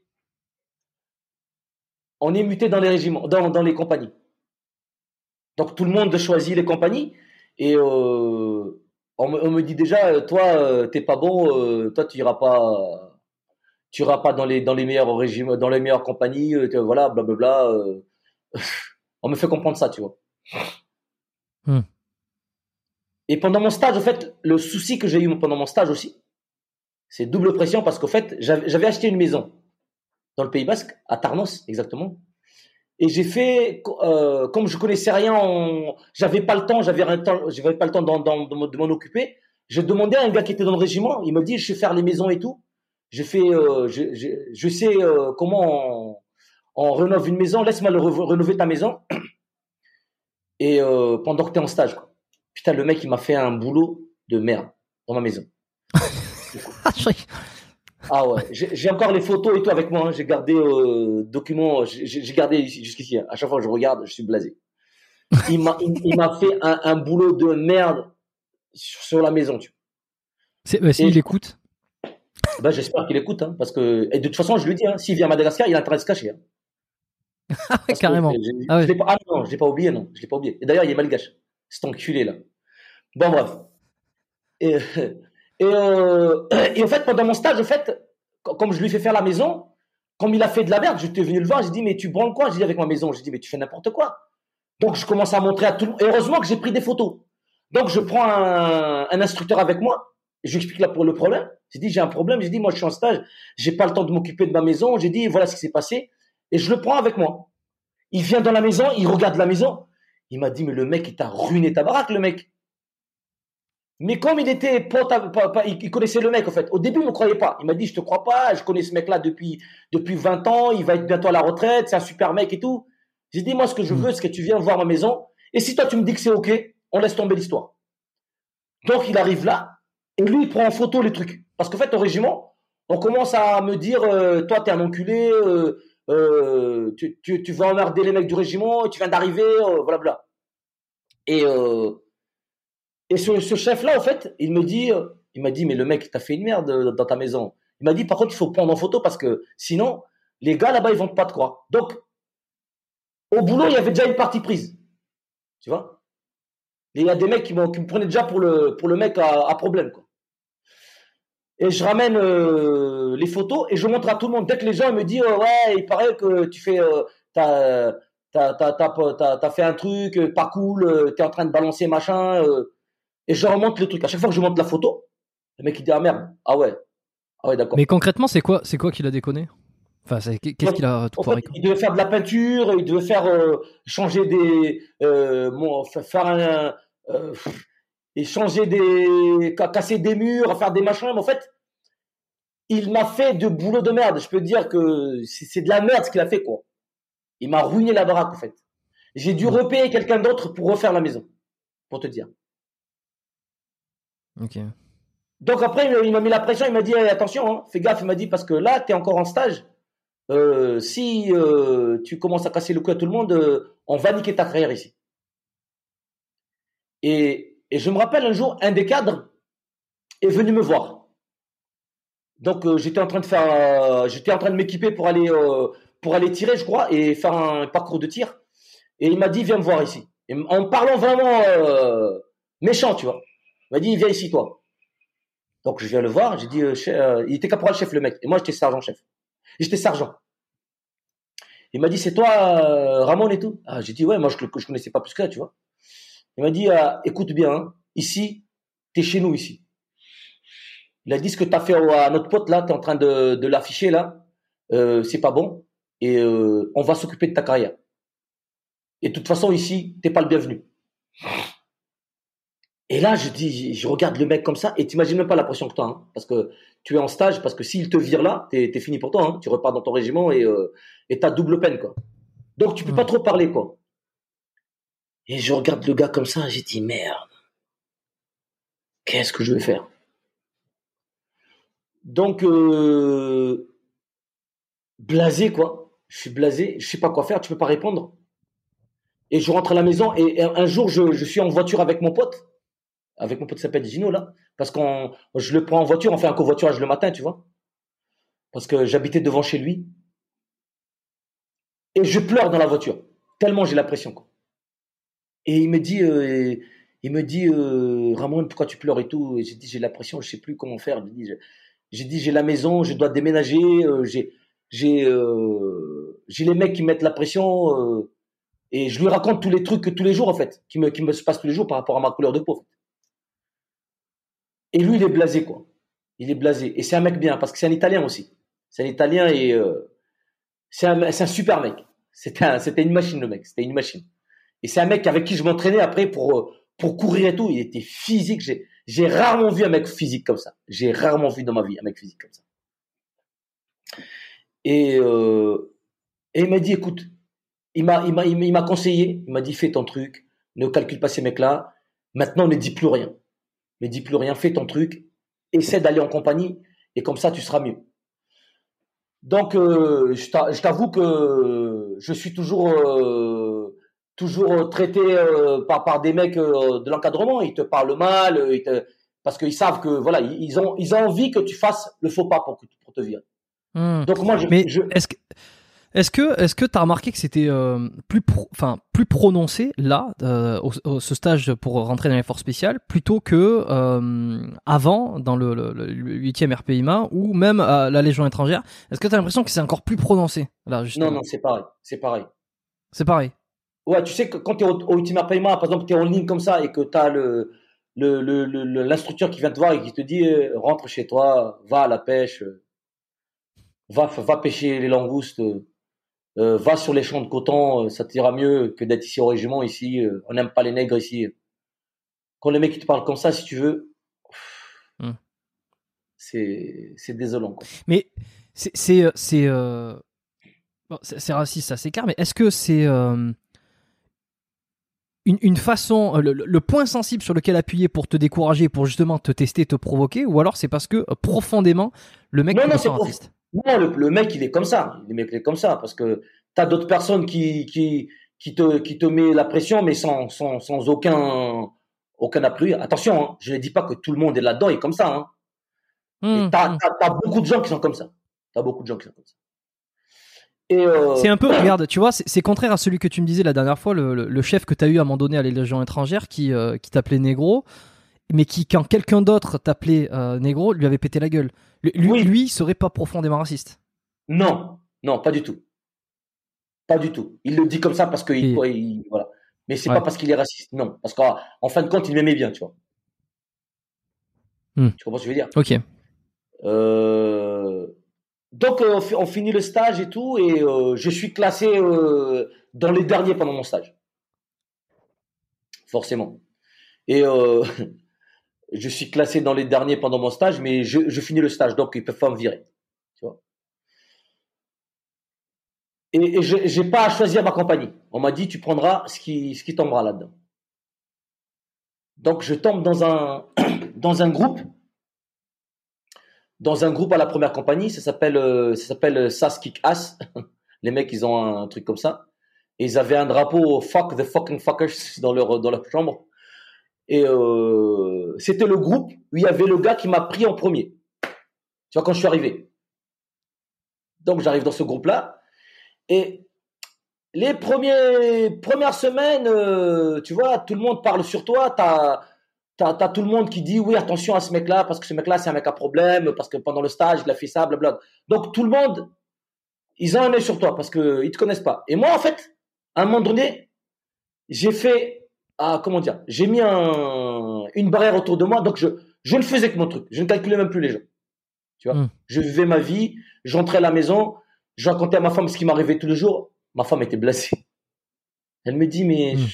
quitte ton truc, fais autre chose. Mais j'ai dit non, tu vas voir, j'ai dit c'est ce que je veux faire, j'ai tellement travaillé pour ça. Et je tombe sur un mec dans mon, groupe qui n'aime pas les noirs non plus. Mais il était caporal chef aussi. Mais ancien, ancien du groupe.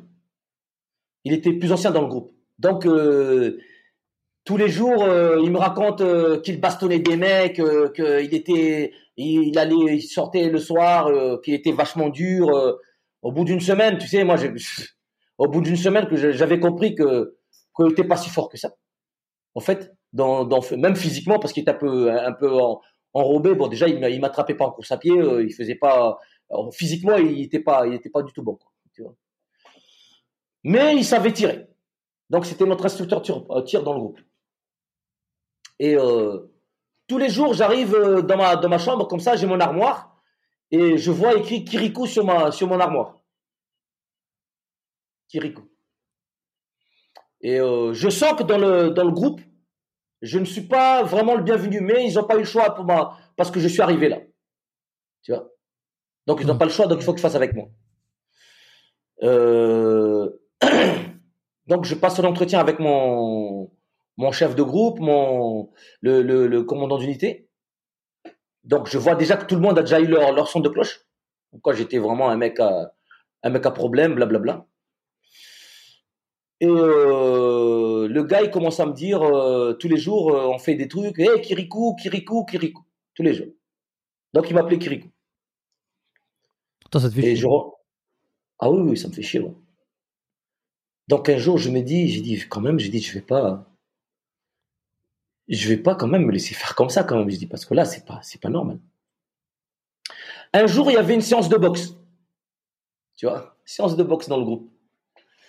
Donc euh, on y va tous avec nos gants de boxe, tu vois.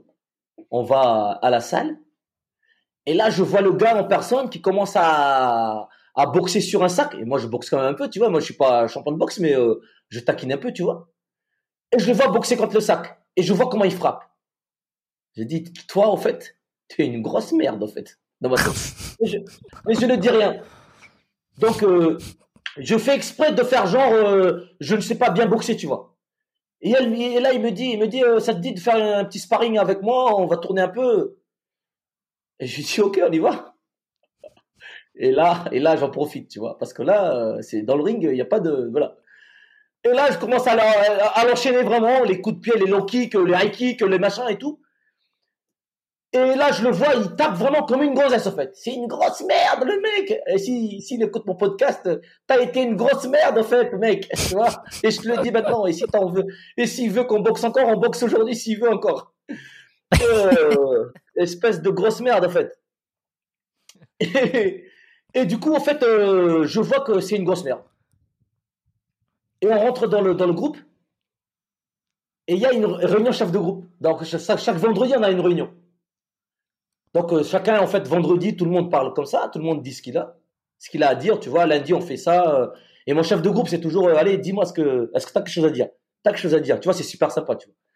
Et j'avais mon chef de groupe, c'est un vieux, un vieux du régiment, hein, un mec pareil, un mec qui marche pas ses mots, quoi. Mais hmm. c'est, je pense que c'est un mec qui a assez d'expérience dans sa vie et il m'a donné quand même la chance d'intégrer le groupe. Tu vois? Et il, il voyait que moi, j'étais un mec, voilà, moi, je j'étais pas pourri physiquement et que j'étais là pour apprendre. Je m'intéressais quand même à, tout ce qu'on fait, quoi. Donc, moi, je le respectais beaucoup. Et l'avantage que j'ai, c'est que comme c'était un mec qui, était assez âgé, nous, en Madagascar, les Malgaches sont vraiment respectueux des anciens, tu vois, des, des, aînés. Hmm. Donc, je, euh, autant il était, il était adjudant, autant je le respectais parce qu'il était plus âgé que moi. Donc, on fait une réunion de groupe comme ça et le gars, il commence à, à, me dire, ouais, c'est le tour de Kirikou comme ça. Le mec en personne. Et là, je dis, bon, les gars, j'ai dit, hein, on va, on va parler quelque chose, un, truc qui, fâche un peu. J'ai dit, moi, je ne suis pas le sous-fifre de service ici. Je ne suis pas ici pour être euh, votre négro de service. Et j'ai dit, toi, je, je disais au mec, j'ai dit, aujourd'hui, c'est la dernière fois que tu me parles comme ça. Parce que j'ai dit, la prochaine fois que tu me parles comme ça, j'éclate ta gueule. Je te défonce ta gueule, j'ai dit. Et là, ça fait un blanc dans la salle. Le, le, le, nouveau arrivé parle comme ça. Ça fait bizarre à tout le monde. Et surtout, c'est un noir. Ouais. Et là, ça fait un blanc et le chef de groupe, il dit rien et il m'appelle dans son bureau. Et là, le gars, depuis ce jour-là, terminus. Il savait que, de toute façon, il savait que moi, moi dans ma tête, j'ai dit, quitte à quitter le régiment, je, je veux le punir. Hmm. Euh, donc là, on y va, euh, on y va, euh, on va voir, je vais voir le chef de groupe et je lui explique. J'ai dit voilà, je lui explique comment ça s'est passé. Et il me dit, écoute, si tu, si tu veux, euh, comment dire, euh, calme-toi. Euh, il m'explique, euh, prends ton temps, tu es là pour apprendre. Bon, il, il- il me, il me parle bien, si tu veux. Ça, me donnait quand même un certain encouragement. Hmm. Et je pars en stage. Premier stage que je fais. Donc, euh, il y a le stage garde du corps, close protection. Donc, je demande à faire le stage clo- close protection. Donc, je pars en stage close protection. Et j'arrive en stage euh, garde du corps. Et là, tout le monde, en fait, garde toujours le fait que je me suis pris avec le gars euh, pendant ma, ma formation et tout le monde m'en veut un peu quelque part. Tu vois, il y a beaucoup de monde. Et je tombe, je tombe sur des mecs, des, des, des, des instructeurs, en fait, pareil. Ils te disent pas qu'ils n'aiment pas le noir, mais après, parce que à la fin de ma carrière, je suis devenu instructeur euh, garde du corps, donc niveau 3, donc je team leader. Et euh, j'ai appris à, à part des mecs qui sont venus en stage avec moi, que je connaissais après, qui sont devenus mes potes.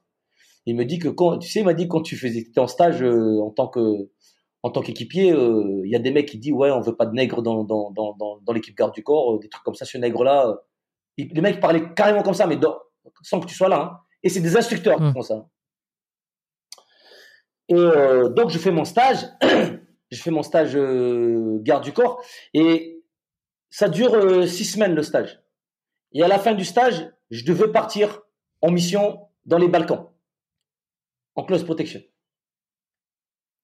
Mais c'est une, le- une mission quoi? C'est une mission officielle ou c'est une mission test? Euh, ça correspond à, à quel moment hein? Ah non, non, c'est mission officielle ça. Ça, c'est des missions officielles. Ok, Tu donc vas- là, tu t'es officiellement euh, dans les forces spéciales. Ah non, mais là, là, je- non, mais quand je suis en groupe, euh, quand je suis en compagnie, je suis déjà force spéciale, hein, je suis déjà opérateur. Ok, ok, d'accord. Ok, j'avais tu le moment où. Tu, tu fais tout le temps des stages en fait. Tu es tout le temps en stage. Ok, mais t'es officiellement, euh, c'est-à-dire que dès que t'es pris, euh, c'est quoi à la, à la fin du stage de un an, du t'as été stage de, considéré de comme. un an et demi, t'es- t'es t'es pris comme opérateur. Ok, ok. Donc là, c'est officiel. Euh, officiel. t'es dans les unités d'élite, quoi. Voilà.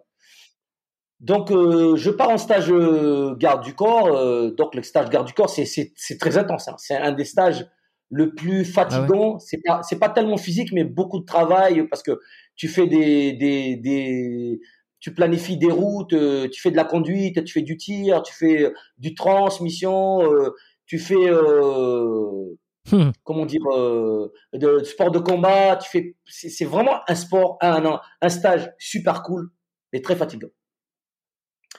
Donc je fais ça, mais je sens que je ne suis pas le bienvenu ici toujours. Je suis pas toujours le bienvenu. Je suis pas toujours le bienvenu ici. Et ils, font tout pour déjà pour me blaser, pour m'énerver déjà. Et les instructeurs, je parle, hein, beaucoup hein, d'instructeurs, hein, parce que c'est les potes du mec que- avec qui je me suis pris la tête euh, un an en avance. Et euh, ils font tout pour que je sois pas dans les bonnes conditions, parce que des fois, par exemple, tu prépares une mission en fait, et ils te mettent sur une autre mission. Euh, c'est très long à, expliquer, mais en gros, en fait, ils font tout pour que tu ne sois pas à l'aise dans ton stage, pour qu'ils puissent dire, ben lui, il n'a pas le stage, comme ça, tu es viré quoi, du stage. Et une fois que tu es viré du stage, je peux te dire que derrière, c'est compliqué pour toi. Hmm. Donc, euh, Mais ça, c'est que, que toi ou c'est vraiment tout le monde? Là, là c'était comment là C'était comment.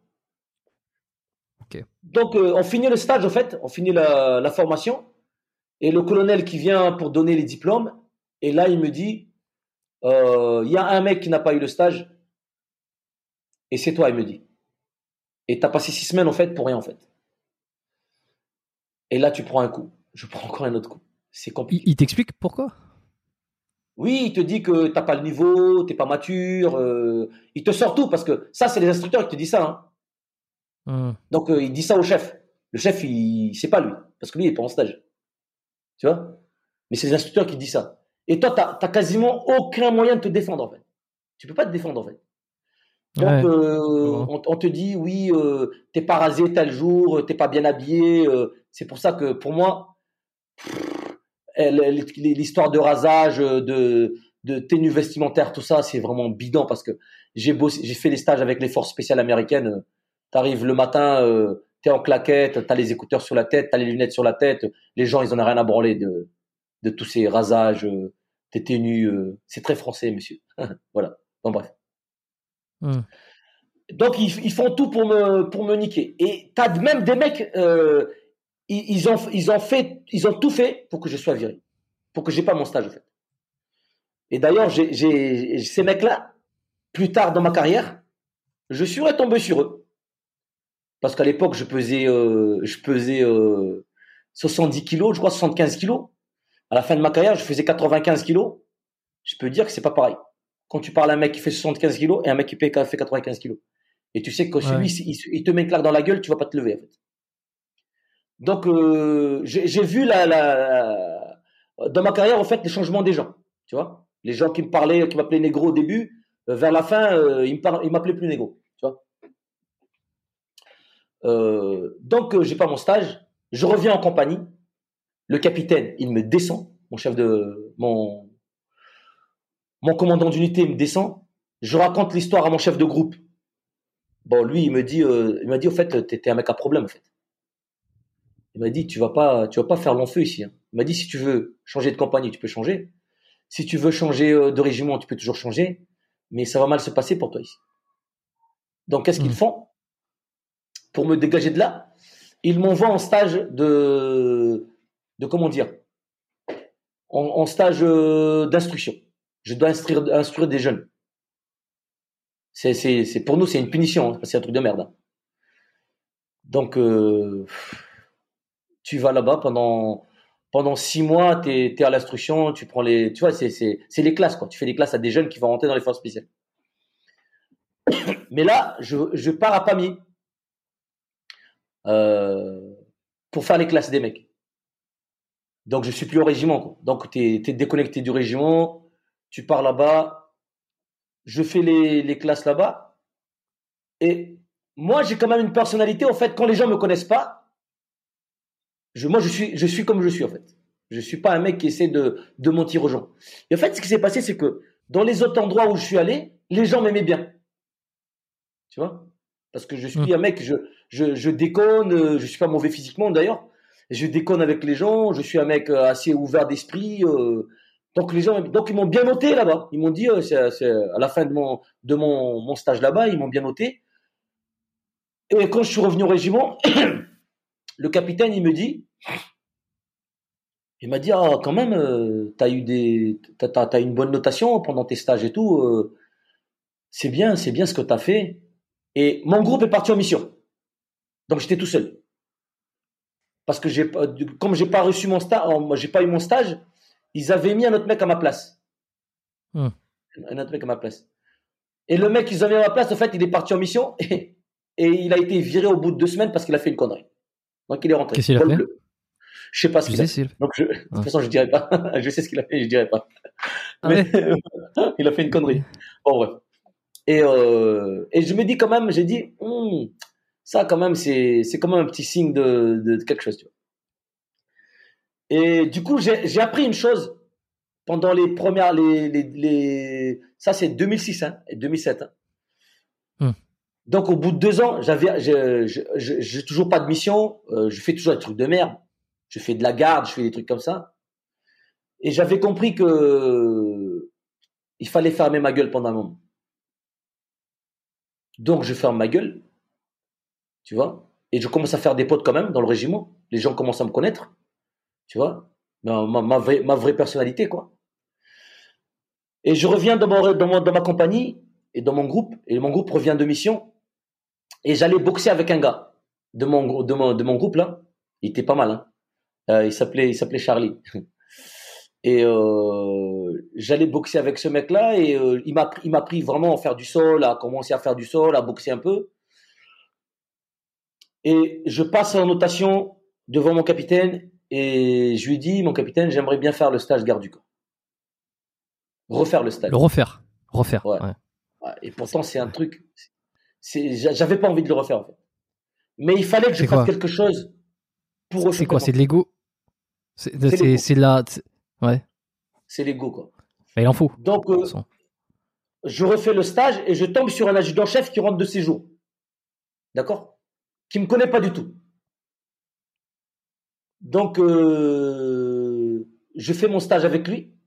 Et moi, je dis rien. hein. Et, les réflexions, mais c'est pas lui qui me fait des réflexions, mais tu as toujours des gens autour qui te sortent des réflexions à deux balles sur ta couleur de peau, euh, voilà.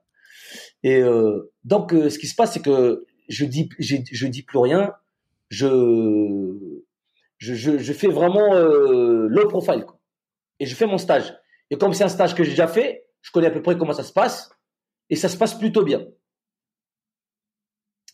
Et on est deux blacks à faire le stage pendant ce deuxième stage. Et c'est dix ans après que j'ai appris euh, comment ça s'est passé la dé- délibération du stage. Et à la fin de mon deuxième stage, j'ai failli ne pas l'avoir encore une fois. Pourquoi? Parce qu'en fait, en réunion comme ça, en fait, les cadres, il y a toujours un mec qui sort euh, la blague. euh, Écoute, il faudrait qu'on enlève les deux nègres du stage parce que franchement, les gars, il faut faut pas que les nègres passent le stage. Sauf que dans le groupe, il y avait un mec, c'était un réunionnais, qui était métissé un peu, tu vois, mais euh, lui, il a dit au mec, euh, les gars, euh, je, je suis pas d'accord avec vous. hein. Il m'a dit, par contre, si vous donnez pas le stage à ce mec-là, il faut pas donner le stage à, à- à tous ces mecs-là. Parce que Hmm. tous ces mecs-là, ils sont derrière lui. Donc, ils m'ont donné le stage quand même par, comment dire, ils étaient forcés de me donner le stage. Donc, j'ai reçu mon premier stage, ce qui quand même pour moi était un, c'était, c'était un truc, euh, c'était mon premier challenge. Donc, ça faisait, euh, ça faisait deux, deux ans que je pars pour mission. Et à la fin de mon stage, mon, le, le chef de stage me dit, je te prends avec moi en mission. Je te prends avec moi en mission. Donc, euh, Ah, chaud, à la fin de, de, de, de la, de, de mon stage, je suis pris en mission. Donc, euh, et mon pote, tu te rappelles de mon pote Gauthier, là, celui qui était, c'était le, le, le, le- gamin qui était avec moi, qui était à la Légion. Oui, il est tout. Il, il est tout- il, il a, il a fait aussi lui aussi le force spécial. Non, non, non. Lui, il est resté euh, à Castres. Lui, il est resté au en- 8e avril. Ouais, il m'a Ok, dit, j'ai ouais. pas envie de faire. J'ai pas envie de faire ça parce que si je, le, je me loupe, euh, ils vont me niquer. Ouais. Donc, euh, ça. On se voyait tout le week-end, c'était, c'était comme la famille pour moi, c'était mon petit frère. Hein. Hmm. Euh, il était devenu euh, vraiment euh, intégré dans ma famille. Euh, Il arrivait à la maison, il ouvrait la marmite de ma mère, euh, il se servait à manger. euh, parce que comme ça, c'est les malgaches, hein, on est un peu comme ça, tu vois. Et c'était vraiment l'enfant de la maison, quoi. Donc, il, adorait les voitures. Il adorait les bagnoles. Il, s'achetait des bagnoles tous les, tous les, tous les ans. Il changeait de voiture. Et il disait toujours, il me disait toujours, mais je lui dis arrête de faire ça. Je dis achète-toi une maison, achète-toi un truc, case-toi et tout. Moi, j'étais déjà, j'étais déjà casé, j'avais déjà un enfant. Et il m'a dit Yves, mais moi, tu sais, moi, pff, moi, je vais mourir jeune euh, et en me rigolant comme ça. Attends, juste deux secondes. Pour- pourquoi Yves? Euh, Tu l'as dit, euh, tu as dit plusieurs fois ce, ce prénom. Est-ce que tu as changé de prénom? Est-ce que c'était Non, un. non. Non, enfin, c'est, c'est- c'est- en fait, c'est mon deuxième prénom et ma famille m'appelle comme ça. Ok, donc Charles, Yves. Les gens qui sont vraiment proches de moi m'appellent Yves. Ok. Voilà. Et, euh, et je me rappelle, euh, je suis parti faire un stage de saut et je croise mon pote Gauthier. Euh, avant d'aller sauter, on se croise sur le tarmac et je discute avec lui, un peu fatigué. J'ai dit comment ça se passe? Il m'a dit ouais, on est en stage, on part en Afghanistan dans dans une semaine.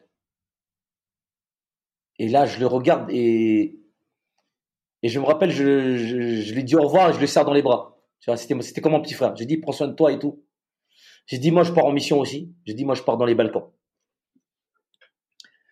Donc, moi, je pars en mission dans les Balkans. Donc, les Balkans, c'est, une grosse mission. hein. C'est le Kosovo. hein. Donc, on était à Pristina. Pristina, c'est, c'est une ville euh, qui est un peu blessée par la guerre, il y a tous les, tous les soldats de l'OTAN, et nous, on est là pour protéger le numéro un. Euh, non, le numéro, le numéro un de l'OTAN. Un, un, général français, un breton. C'est une mission de, de, de, de protection. Bah, ça, ça, suit le truc que as, le stage que tu as fait juste avant euh, voilà. sur la protection rapprochée, c'est ça? Voilà. Donc, euh, mais j'ai toujours l'appréhension, tu vois, j'ai toujours cette peur de, de mal faire pendant mon, ma mission. Et mmh. tous les jours, en fait, le, le stage garde du, le, le, la mission garde du corps, c'est une mission où tu c'est de, de, haut niveau, hein, parce que tu rencontres des, des ambassadeurs, des, des ministres, euh, des fois tu rencontres des présidents. Euh, euh c'est des, des, missions, on était 12, on avait, euh, on avait tous les véhicules qu'on voulait, on avait des hélicos, on avait des avions privés, on avait, on avait tout. Tu vois, c'est le genre de truc, euh, c'est le truc, c'est dans les films, tu vois. C'est comme dans les films, mec. Tu pars en mission, mmh. l'avion, les, les, bagnoles, ils sont dans les avions, euh, t'atterris euh, dans un endroit, euh, voilà. Bon, bref, c'est c'est une grosse mission. Et là-bas, tout le monde nous déteste parce qu'en fait, on est le roi du pétrole, en fait. On fait ce qu'on veut, en gros. Tu vois, en tant que en tant qu'opérateur des forces spéciales. Mais les gens savaient pas quelle unité on était parce que des fois on était en, militaire, des fois on était en civil, des fois on était en costume. Les gens ils savaient pas qu'est-ce qu'on était euh, comme euh, quel genre de type on était. Les gens nous prenaient pour le pour des gendarmes du GIGN. Souvent on nous dit ouais vous êtes du GIGN. On nous dit non on n'est pas du GIGN, on est du premier paiement. Bon bref, la mission se passe.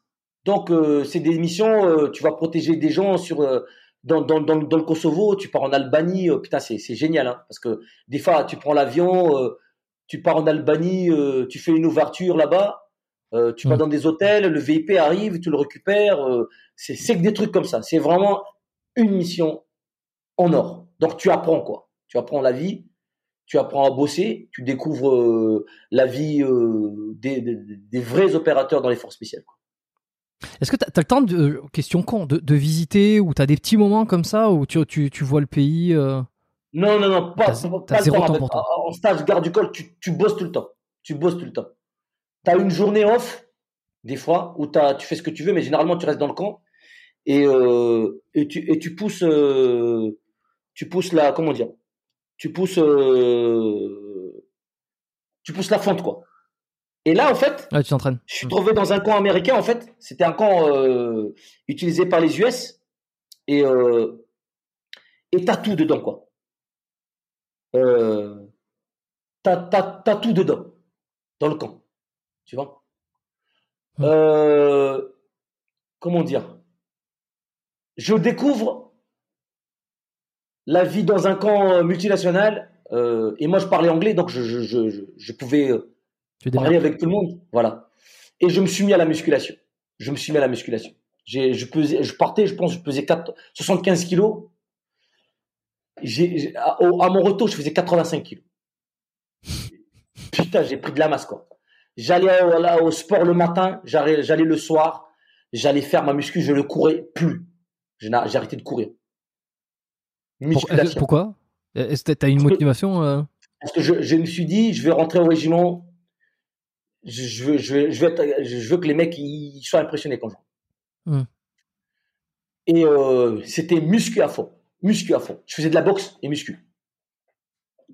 Euh, je prenais euh, les protéines, les créatines, je lisais beaucoup de bouquins sur la musculation, comment faire faire les diètes pour prendre du poids, tu vois. Et je prends de la masse. Je deviens énorme en fait par rapport à mon, ma, ma, ma, ma taille. J'ai les bras qui deviennent énormes, j'ai les pecs qui tombent, j'ai le dos, un truc de malade. C'est les gens qui me connaissaient avant, ils étaient impressionnés. Et euh, je m'entraîne tous les jours. Je m'entraîne tous les jours. Et un matin, on part sur une mission. Euh, on devait prendre contact avec un, un ancien trafiquant d'armes qui est devenu, euh, euh, qui est dans la politique un peu.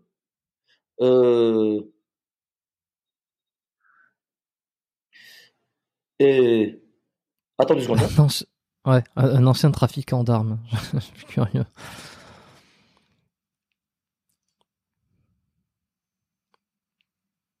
En tout cas, c'est sympa. Hein. Et euh, donc, ils arrivent euh, sur, le, sur, le, sur le tas, tu vois. On va voir le trafiquant d'armes, en fait. Donc, on devait avoir une, contact avec lui. Donc, euh, le, patron va voir ce gars-là. Et il habite dans une maison, en fait, qui, qui, est, qui est quand même assez. C'est quand même pas la maison de tout le monde. C'est une espèce de tourelle, là. Et je, je me rappelle, euh, ils avaient un ascenseur dans la maison. Donc moi, je rentre dedans, moi, avec le patron, et je m'assois dans une, dans une salle, et ils étaient en train de discuter. Donc nous, on avait dans une salle dans- avec le garde du corps du mec, et le patron était avec, euh, avec, euh, avec le, leur VIP, quoi. Et, euh, et là, je regarde la télé. Je regarde la télé, au fait, il y a, et je vois, euh, comment dire, Flash News. 10 soldats morts en Afghanistan. J'ai dit là, putain. Et là, je vais voir mon pote. J'ai dit, mec, il y, a des- soldats français qui sont morts en Afghanistan. Et c'est vrai qu'il y avait déjà des mecs qui sont morts en Afghanistan euh, parmi les soldats français. Mais on se rend compte, on se rendait pas trop compte de la, de, de- de la guerre en Afghanistan. Et en fait, la, la guerre en Afghanistan, d'année en année, c'est devenu une guerre qui était de plus en plus dure. D'accord Hmm. Et la France découvre vraiment c'est quoi une guerre? Et c'est quoi perdre des soldats? Donc, euh, Là, qu'est-ce tu te demandes, euh, tu, te, tu te demandes si ton pote il est pas là, il est pas dans le. Voilà. Donc là, je regarde le truc comme ça. Et, je sais pas pourquoi j'ai- froid au dos. J'ai un froid au dos. Et là, ils font passer les, photos des mecs et j'ai pas envie de regarder. Et je regarde pas, je baisse la tête. Et le garde du corps, comme ça, en face de moi, il me regarde. Et il voit que j'ai la. Je, je, je blanchis un peu, tu sais. Je baisse comme ça la tête, comme ça. Et les photos passent. Et je me lève la tête, je lève la tête et je vois mon pote. La photo de mon pote. Il, y, a, il, y a, il y a Nicolas sur la photo. Et là, je commence à pleurer. Je- J'ai les larmes aux yeux, en fait. Mais je ne pouvais pas pleurer puisque c'est t'es en plein travail. J'ai les larmes aux yeux et je, baisse la tête et c'est c'est c'est tout tous tes souvenirs qui reviennent. euh. J'ai pas pu le voir avant. Je l'ai vu avant de partir, mais j'ai j'ai même pas eu le temps de le parler. euh. À l'époque, il n'y avait pas trop Internet euh, dans les camps et tout. Et là, je suis effondré, quoi. Et on rentre euh, au camp. Et j'arrive au camp. Et là, je rentre dans ma chambre et je pleure. Je pleure, je pleure. Je sais pas quoi faire. Je pleure. Et j'ai un pote qui rentre dans la chambre et tout. Et je lui raconte l'histoire. Et il le connaissait en plus. Il le connaissait très bien. Et euh, il me dit comme ça, il me dit, euh, écoute, euh, je sais pas quoi faire. Est-ce que tu veux rentrer en France? Et je me dis, putain, j'ai la pression de la mission. Je me dis, si je rentre en France, Mm. on va encore me dire, euh, allez, t'es parti en mission, tu rentres en France. Et je fais genre que, tout va bien, quoi. Tu vois? Mm. Et je pense que c'était une grosse erreur dans ma, dans ma carrière, ça. C'était une grosse erreur de, de, de, de ne pas être revenu en France et enterrer mon pote. Et le matin, tu sais, moi, je, je, je, suis croyant, mais je vais pas tout le temps à l'église. Hein. Mais je, là, je suis, je, suis là, je lui dis, euh, c'est très dur. C'est très dur de, de, de, de, de, te dire, tu pourras pas aller voir ton pote, même pas aller enterrer ton pote et tout. Et je vais à l'église. Je sais plus quoi faire, en fait. Et dans, dans le camp, il y a une église. Et je rentre à l'église et je m'assois dans l'église tout seul. Là, l'église était vide. Et là, je commence à pleurer. Et je prie. Je prie pour lui. Je prie pour son petit frère, qui est mon, qui qui mon filleul. Et j'ai pris pour sa mère. Et je, je, suis là, assis tout seul comme ça. Et il y a un mec qui arrive. Il y a un mec qui arrive, un prêtre, un aumônier, tu sais. Et il me voit pleurer. Et il se met à côté de moi comme ça, environ 5 mètres. Et c'était un, un, un Irlandais. C'était un Irlandais. Et il me dit, euh, Hey, what's going on, son? Il me dit, fils, qu'est-ce qui se passe? Et j'arrive pas à parler, tu sais, j'a- j'a- j'arrive pas à parler, je pouvais pas parler. Hmm. Et je continue à pleurer comme ça. Et il s'approche de moi, il se, il se déplace euh, petit à petit sur le côté. Il se met à côté de moi, il me prend la main comme ça. Il me tient dans la main comme ça. Il me dit, hey, what's going on, son? What's wrong? Et, et je lui dis, I lost my best friend. Et là, il me serre très fort dans les mains comme ça. Et il me prend dans ses bras, en fait. Et je pleure comme, comme un gamin, en fait. Et c'est un mec que je connaissais pas. hein. Et là, et là, il se met à pleurer aussi. Le prêtre, il pleure. Et là, il pleure à côté de moi et, et là, il me dit, euh, il me dit, tu crois en Dieu? Je lui fais, ben, j'ai dit, je suis croyant, mais des fois, dit, j'ai, je perds ma foi. Il m'a dit, écoute, il n'y a rien qui n'est pas, tous les problèmes ont une solution. Et il a dit, avec la foi, tu pourras, tu pourras tout passer. Et je, je lui dis rien, je suis là, tu sais, je, je baisse la tête. Et il me dit, qu'est-ce que tu veux faire? Il m'a dit, est-ce que tu veux, tu veux, prier? Et je lui ai dit, oui, je veux prier. Il m'a dit, dis ce que tu veux, on va prier tous les deux. Donc il commence à prier. Il fait un, serment, tu vois. Et il me dit, euh, il me dit, euh, est-ce que tu veux prier à ton tour? Je lui ai dit, oui, je veux prier à mon tour. Donc on- moi, je prie aussi, tu vois. Et là, je me lève et il me serre dans ses bras. Et il m'a dit, euh, il me dit, son, si tu as besoin, if you need anything, just come back. Il m'a donné son numéro de téléphone. Il m'a dit, you can call me anytime. You just, just call me and, and you talk about these things. Et je sors de là et je sors de l'église et je pleure. Je- tu sais, même, même soldat, un homme, hein, tu, tu, tu, quand Mm. tu n'arrives pas à tenir tes émotions, tu pleures. Je sors de là et en fait, je le, vois sortir comme ça et il croise une dame, un colonel de l'armée, américaine. Et ils parlent, ils parlent tous les deux, tu vois. Et la femme, elle, court, elle me rattrape. Et elle me, ta- me, me tape à l'épaule comme ça, elle me dit, hey, hey, hey, hey, how are you doing? I'm sorry for your loss. Et elle me serre dans ses bras aussi. C'est rare, hein, parce que dans, tu sais, dans un camp, dans un camp euh, US, euh, serrer quelqu'un dans les bras comme ça, ça peut être vu comme euh, har- harcèlement sexuel, euh, des trucs comme ça, parce que les Américains ils sont fous par rapport à ça. Ouais, ouais. Elle me prend dans ses bras et tout, elle me dit euh, I'm so sorry. Elle me dit tu veux t'asseoir deux secondes? Et je m'assois deux secondes, tu sais, et, et elle me parle, tu vois. Elle me dit, elle me dit je sais ce que tu ressens. Je vais te dire, je vais te raconter une histoire. Elle me dit j'ai mon frère qui est mort il y a il y a trois ans dans l'opération Red Wing.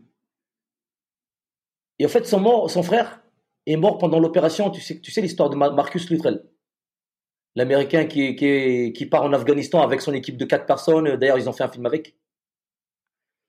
Ok. Et, euh, Je, non, je vois et en pas, fait, mais. euh, son équipe de quatre, quatre là, et au fait, euh, Mm. ils se font, ils se font, ils, se- ils sont tombés dans un endroit, il y a, il y a 150 euh, talibans, ils se font, ils se font prendre à partie, il y a tous les trois qui meurent, et le mec, il arrive à se, à se barrer. Ah oui, oui, oui, oui, cette... oui, oui. Ah bah, j'ai entendu ce- cette histoire. Ouais. Et en fait, il y a, il y a un hélico qui arrive. Il y a un hélico qui arrive, et l'hélico, il se fait tirer par un, un RPG. Et tout le monde meurt dedans. Tous les soldats dedans. Avec le pilote. Et la femme, en fait, son frère était pilote de cet hélico. Donc, elle me parle de ça, tu vois, et, et- et elle pleure aussi. Et tu sais, c'était compliqué pour moi, tu vois. Et, et- et franchement, ça m'a aidé ce truc-là parce que je me dis, putain, elle a perdu son frère, j'ai dit, et moi, je peux pas, j'ai dit, faire ça aussi. Et elle me dit, je comprends ta, ta douleur et tout. Je suis Mm. désolé pour toi. Elle m'a dit, tu vas pouvoir t'en, te remettre. Il faut, il faut juste que tu, tu sois fort pendant ces, ces, ces semaines à venir. Il a dit, si tu as vu qu'on en parle, on pourra en parler. Et je rentre là, dans, dans, mon, dans, ma, dans, mon- dans ma chambre, tu vois, et là, c'est compliqué. C'est compliqué. Est-ce que- tu- su. euh, Enfin, qu'est-ce qui s'était passé? Euh, C'était quoi? C'était. euh, En fait, ils la sont guerre fait- en Afghanistan, mais. Ouais, ils ils sont tombés dans une embuscade. En fait, ils ont fait une, une mission de reconnaissance qui était censée être un truc tout simple. hein. Ils sont tombés sur une centaine de talibans, là. Le- les- la- leur section. Ils étaient en tête de la section. Ils se sont fait allumer de tous les côtés. Et ce qui était dur pour moi, c'est que mon pote a été égorgé. Oh. Ouais, ouais. Et ça, j'ai appris après. Parce qu'en fait, sa mère lui a donné un, un collier, au fait. Et c'était dégueulasse parce que tout le monde avait caché ça à sa mère. Et au moment où elle récupère, elle, même, même moi, je savais pas. hein. Au moment où elle, elle voulait récupérer le collier de mon, de mon pote, ils, en- ils avaient mis un, un foulard, tu sais, pour cacher. Et c'est là où elle voit qu'ils ont cousu, en fait. Hmm. Donc il a eu quand même un sale mort. en fait. Il, il- il a souffert. Quoi. Vraiment, il a souffert. Ils nous ont dit qu'il a eu une balle et qu'il est mort sur le coup, mais franchement, il a souffert. Et moi, j'a- j'arrivais pas. À... Je, je me suis dit, euh, j'ai pas été là pour lui. euh, ça, c'était dur pour moi. Hmm. Et le lendemain matin, je me lève et je pars sur une mission de protection. Pareil, toujours. hein, la vie continue. Et le, C'est compliqué. Hmm. Parce Et que là, t'as euh, décidé de pas rentrer, quoi. T'as décidé de continuer. euh, Enfin, tu. t- Ouais, Ouais, j'ai décidé de continuer. Et là, le matin, le chef, il, euh, notre, notre patron, il me voit. Il voit que je suis pas le même mec toujours parce que moi, je suis tout le temps en train de sais. Il me dit, demain, il y a l'avion qui part, euh, il y a, il y a l'avion du patron qui part en, euh, putain, en Grèce. Tu peux partir avec l'avion, passer ta journée là-bas. Ça va te détendre. Donc, euh, je pars en Grèce tout seul dans un avion privé. C'était trop cool. Franchement. Je crois que je crois que j'ai vu cette photo sur ton Instagram où t'es dans un avion et, et que tu dis. euh, C'est à ce moment-là? Exactement. Je suis dans l'avion tout seul avec les pilotes. Et je suis entre excitation et tristesse. Parce que je me dis, putain, dans, ta vie, voler tout seul dans un avion comme ça, c'est pas donné à tout le monde. Donc ça, c'est le bon côté du travail. Et euh, je pars, euh, je pars euh, là-bas. Ça, me- ça, me, ça me relaxe un petit peu, mais tu te remets pas d'un truc comme ça facilement. Et je finis la mission en fait. Et le plus gros regret, c'est de ne pas être, ne pas avoir enterré Ni- Nicolas en fait. Donc ça me hante pendant des années. hein. Je rentre chez moi. euh, je, je, je te passe l'histoire euh, quand je vois les ma- la maman, je vois le petit Mm. frère. Avec le petit frère, on va voir le tombeau de mon pote. C'est très compliqué. C'est très compliqué. Mais mine de rien, la mission, elle se passe assez bien quand même. Et retour de la mission, en fait, c'était marrant. Euh, on part dans un avion de l'armée. on part dans un avion. On, met, on rentre les trois véhicules d'ici, là, et on, on vole depuis le- les balcons vers euh, euh, Istres. C'est au nord de la France, là. Dans, le centre, je veux dire. Et on débarque de la de l'avion et on roule avec les mêmes voitures pour revenir à Bayonne. Donc, euh, c'est des, séquences dans ta tête, tu vois, où tu t'arrives en avion, tu poses, tu es dans une bagnole, c'est un truc de malade, en fait. Avec les bagnoles, avec les gyrophares et tout, tu sais. Ouais. Et on, on arrive à Bayonne, tu vois, et cette mission-là, ça m'a permis de quand même de me remettre en jambes par rapport au travail. Parce que j'ai quand même eu une bonne notation. Et le patron de la, la mission m'a dit, écoute, moi je te mets pas avis euh, défavorable pour repartir en mission, mais je veux que tu refasses une autre mission et pour, pour, pour, pour valider ça. Hmm. Donc euh, je reviens en fait et ça se passe assez bien. Et je reviens en je reviens en avril. Non, pas en avril, je dis n'importe quoi. Je reviens en octobre ou septembre. Et on me dit tu repars en mission en Afghanistan en janvier. Donc euh, chaud, la, ouais, chaud. la vie de famille, je peux te dire que ça prend un coup. Hein. Euh, ta femme, euh, tes gosses, tu le vois pas souvent. Ouais. Ma et, puis, et puis ma surtout, fille. tu pars, euh, tu pars là où euh, ton pote euh, est mort. Quoi. Donc, Voilà. et, ça, et, là, ça et psychologiquement, pour ma famille, c'est compliqué. Hum, ouais, euh, Psychologiquement, pour ma famille, Surtout que c'est toujours aussi, euh, je veux dire, c'est, ça. Comme tu le disais, c'est de pire en pire, c'est de plus en plus dur là-bas. C'est, Voilà. tu sais que ça va pas être une, une partie de plaisir. Quoi. Donc on arrive, euh, je, je, je reviens dans mon, dans, mon, dans, mon, dans mon groupe. On me dit, Mm. au fait, on part en mission en fin d'année, mais avant ça, il faut que tu pars en stage. Donc euh, retour de mission, je prends quin- 15 jours ou un mois de con- 15 jours, 3 semaines de congé, je pars faire un stage commando. Vas-y, continue, hein. continue, je t'entends. Je, vais juste et- faire un tour aux toilettes, je reviens Voilà. dans, dans, dans 30 secondes, mais euh, je- j'entends tout ce que tu dis. je pars en fa- faire un stage commando au fait euh, à Montlouis, tu vois, dans dans les dans les Pyrénées là, et euh, ça dure un mois. Et là c'est pareil, hein, c'est un stage deuxième niveau, on appelle ça. Euh, pendant un mois, t'es bahuté à gauche à droite, tu deviens un, GV quoi, tu deviens un grenadier voltigeur. euh, tous les soirs, tu marches, euh, tu fais des parcours tous les jours, t'apprends à monter des escalades, t'apprends à t'orienter. Bon, c'est des trucs qu'on connaît déjà, hein, mais en fait c'est plus la le caractère physique quoi le caractère physique de la chose. Et je commence à avoir confiance en moi quand même. hein. Je commence à être bien. Et je me rappelle, je me rappelle, euh, on est tombé sur des Allemands sur ce, stage-là.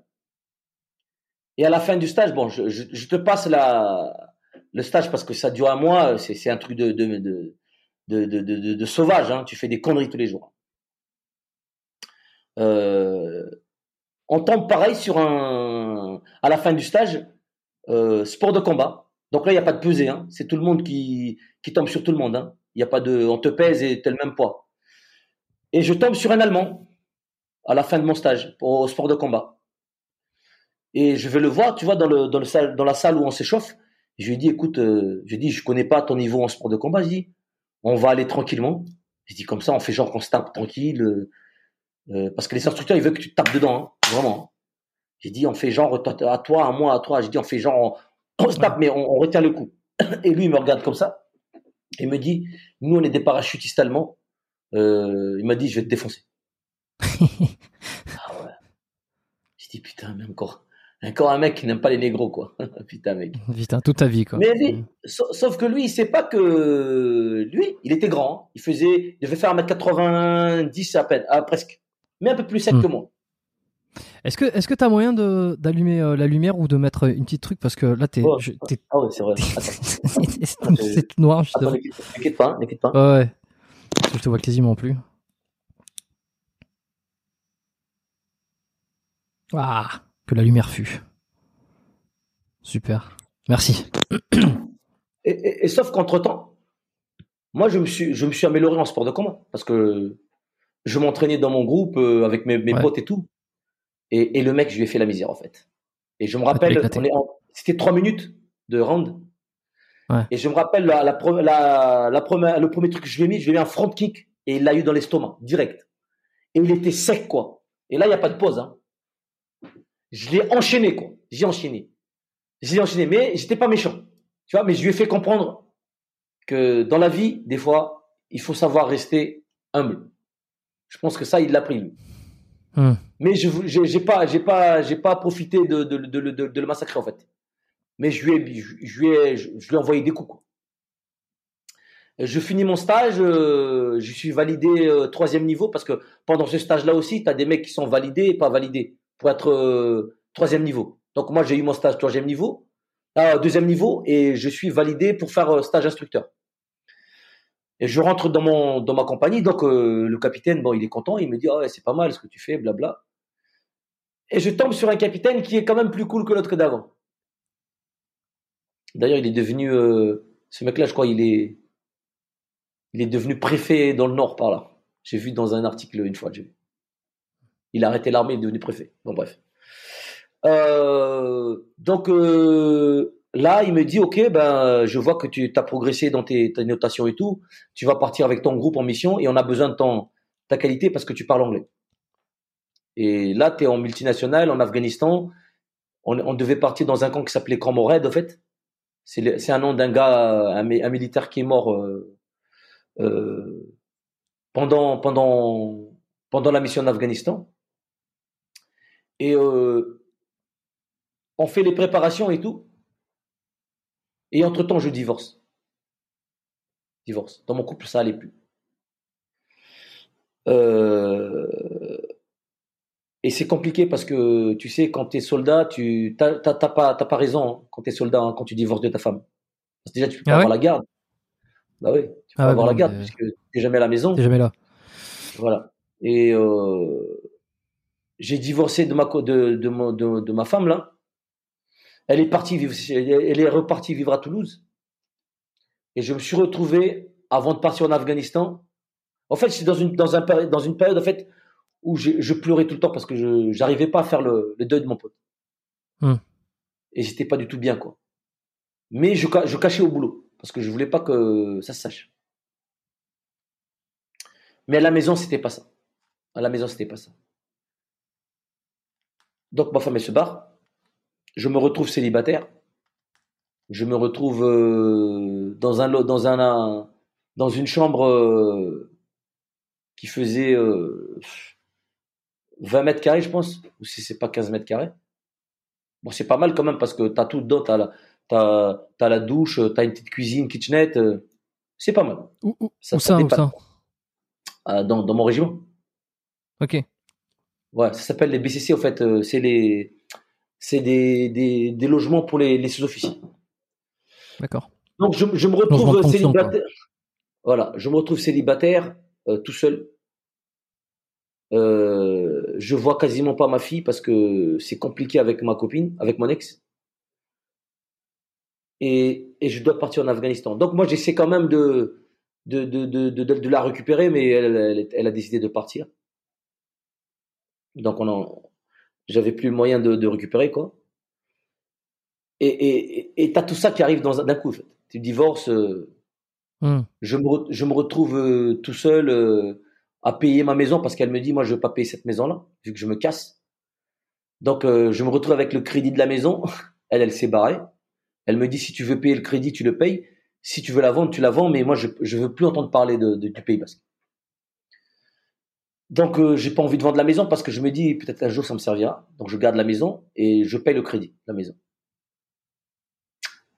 Euh, les fins de mois étaient compliquées parce que j'avais un prix qui était presque, il était presque à 1700 euros par mois avec tout parce qu'en fait on était à deux. Donc, euh, quand hmm. elle est partie, euh, j'avais que ça. Et je gagnais à l'époque 2200 euros, un truc comme ça. Il me restait à peine il me restait à peine 500 euros pour vivre tous les mois. Mais je vis à la caserne. tu ne pouvais pas euh, euh, échelonner un petit peu plus les, les, paiements non, non, non. Je pouvais pas. Donc, euh, financièrement, c'était compliqué pour moi. Et je vais voir ma, ma, ma, ma, famille. Je, je, leur dis je pars en Afghanistan. Et je suis très confident avec ma, ma, grande sœur, une des sœurs. Pas celle que j'ai vue la première fois, hmm. mais la seconde, hmm. qui habite à côté de Toulouse. Et elle, elle pleure. Elle me dit, pourquoi tu fais ça? Pourquoi tu vas là-bas? Nicolas, il est mort là-bas et tout. Tu vas nous faire peur. On va être stressé tous les jours. Et je lui dis, écoute, tu dis, écoute, tu sais ce que papa, il nous dit? Si c'est ton tour de mourir, même en dormant, tu vas mourir. J'ai dit, fais ma confiance. Si c'est mon jour, je partirai comme ça. Donc, je pars en Afghanistan avec. Euh, j'ai perdu ma copine, du coup, ben, je suis devenu célibataire. Hein. Donc, euh, pour moi, j'ai dit, écoute, ben, c'est un peu. Euh, on s'en fout, quoi. Donc, je pars en Afghanistan. Tu arrives en Afghanistan, tu pars en Afghanistan, tu quittes la France, tu arrives au Tadjikistan. On avait une base au Tadjikistan. Et là, on te vérifie un peu comment ça va se passer là-bas. Et atterris à Kaboul, aéroport de Kaboul. Et là, c'est changement de décor c'est corps multinational, des avions partout. Euh, tu vois comment les armées américaines, ils sont super puissants, tu vois. Et euh, là, on se fait récupérer par des, des, véhicules blindés et des mecs en 4x4.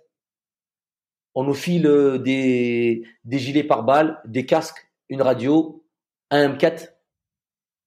Et on nous dit, on nous brief, ok, les trucs qui rassurent vachement. Ok les gars, on va partir, on va revenir sur notre base. Euh, euh, le convoi, euh, sera échelonné de telle manière. Toi, tu serais dans quel véhicule, tel véhicule. Euh, toi, tu seras en tête. S'il y a une bagnole qui pète, on sécurise d'abord la zone, on, traite la menace et on va, on va s'occuper des potes blessés. Et là, arrives là, tu dis putain merde, c'est chaud. Et on part en convoi. Je peux te dire que tout le monde a la pression. Tu rigoles pas. Et ça se passe bien. On arrive dans le camp. On arrive dans le camp, on s'installe, et, là on découvre les forces spéciales US. Et là c'était les Green Beret. C'était les Green Beret en fait. Et c'était la, les troisième groupe, third group. Hmm. Donc là, on a un briefing avec euh, les gens qu'on relève. Et on relevait, euh, on, on, on, a le briefing parce qu'il y a des années qui sont déjà arrivés en avance. Donc là, il y a la neige. Hein. L'Afghanistan, c'est la neige. L'entrée, le, camp, c'est un bunker. C'est un bunker de fou. Euh, tu as des systèmes d'alerte, tu as des, des panneaux qui disent euh, s'il y a déjà des trucs, euh, s'il y a des attaques, des machins et tout.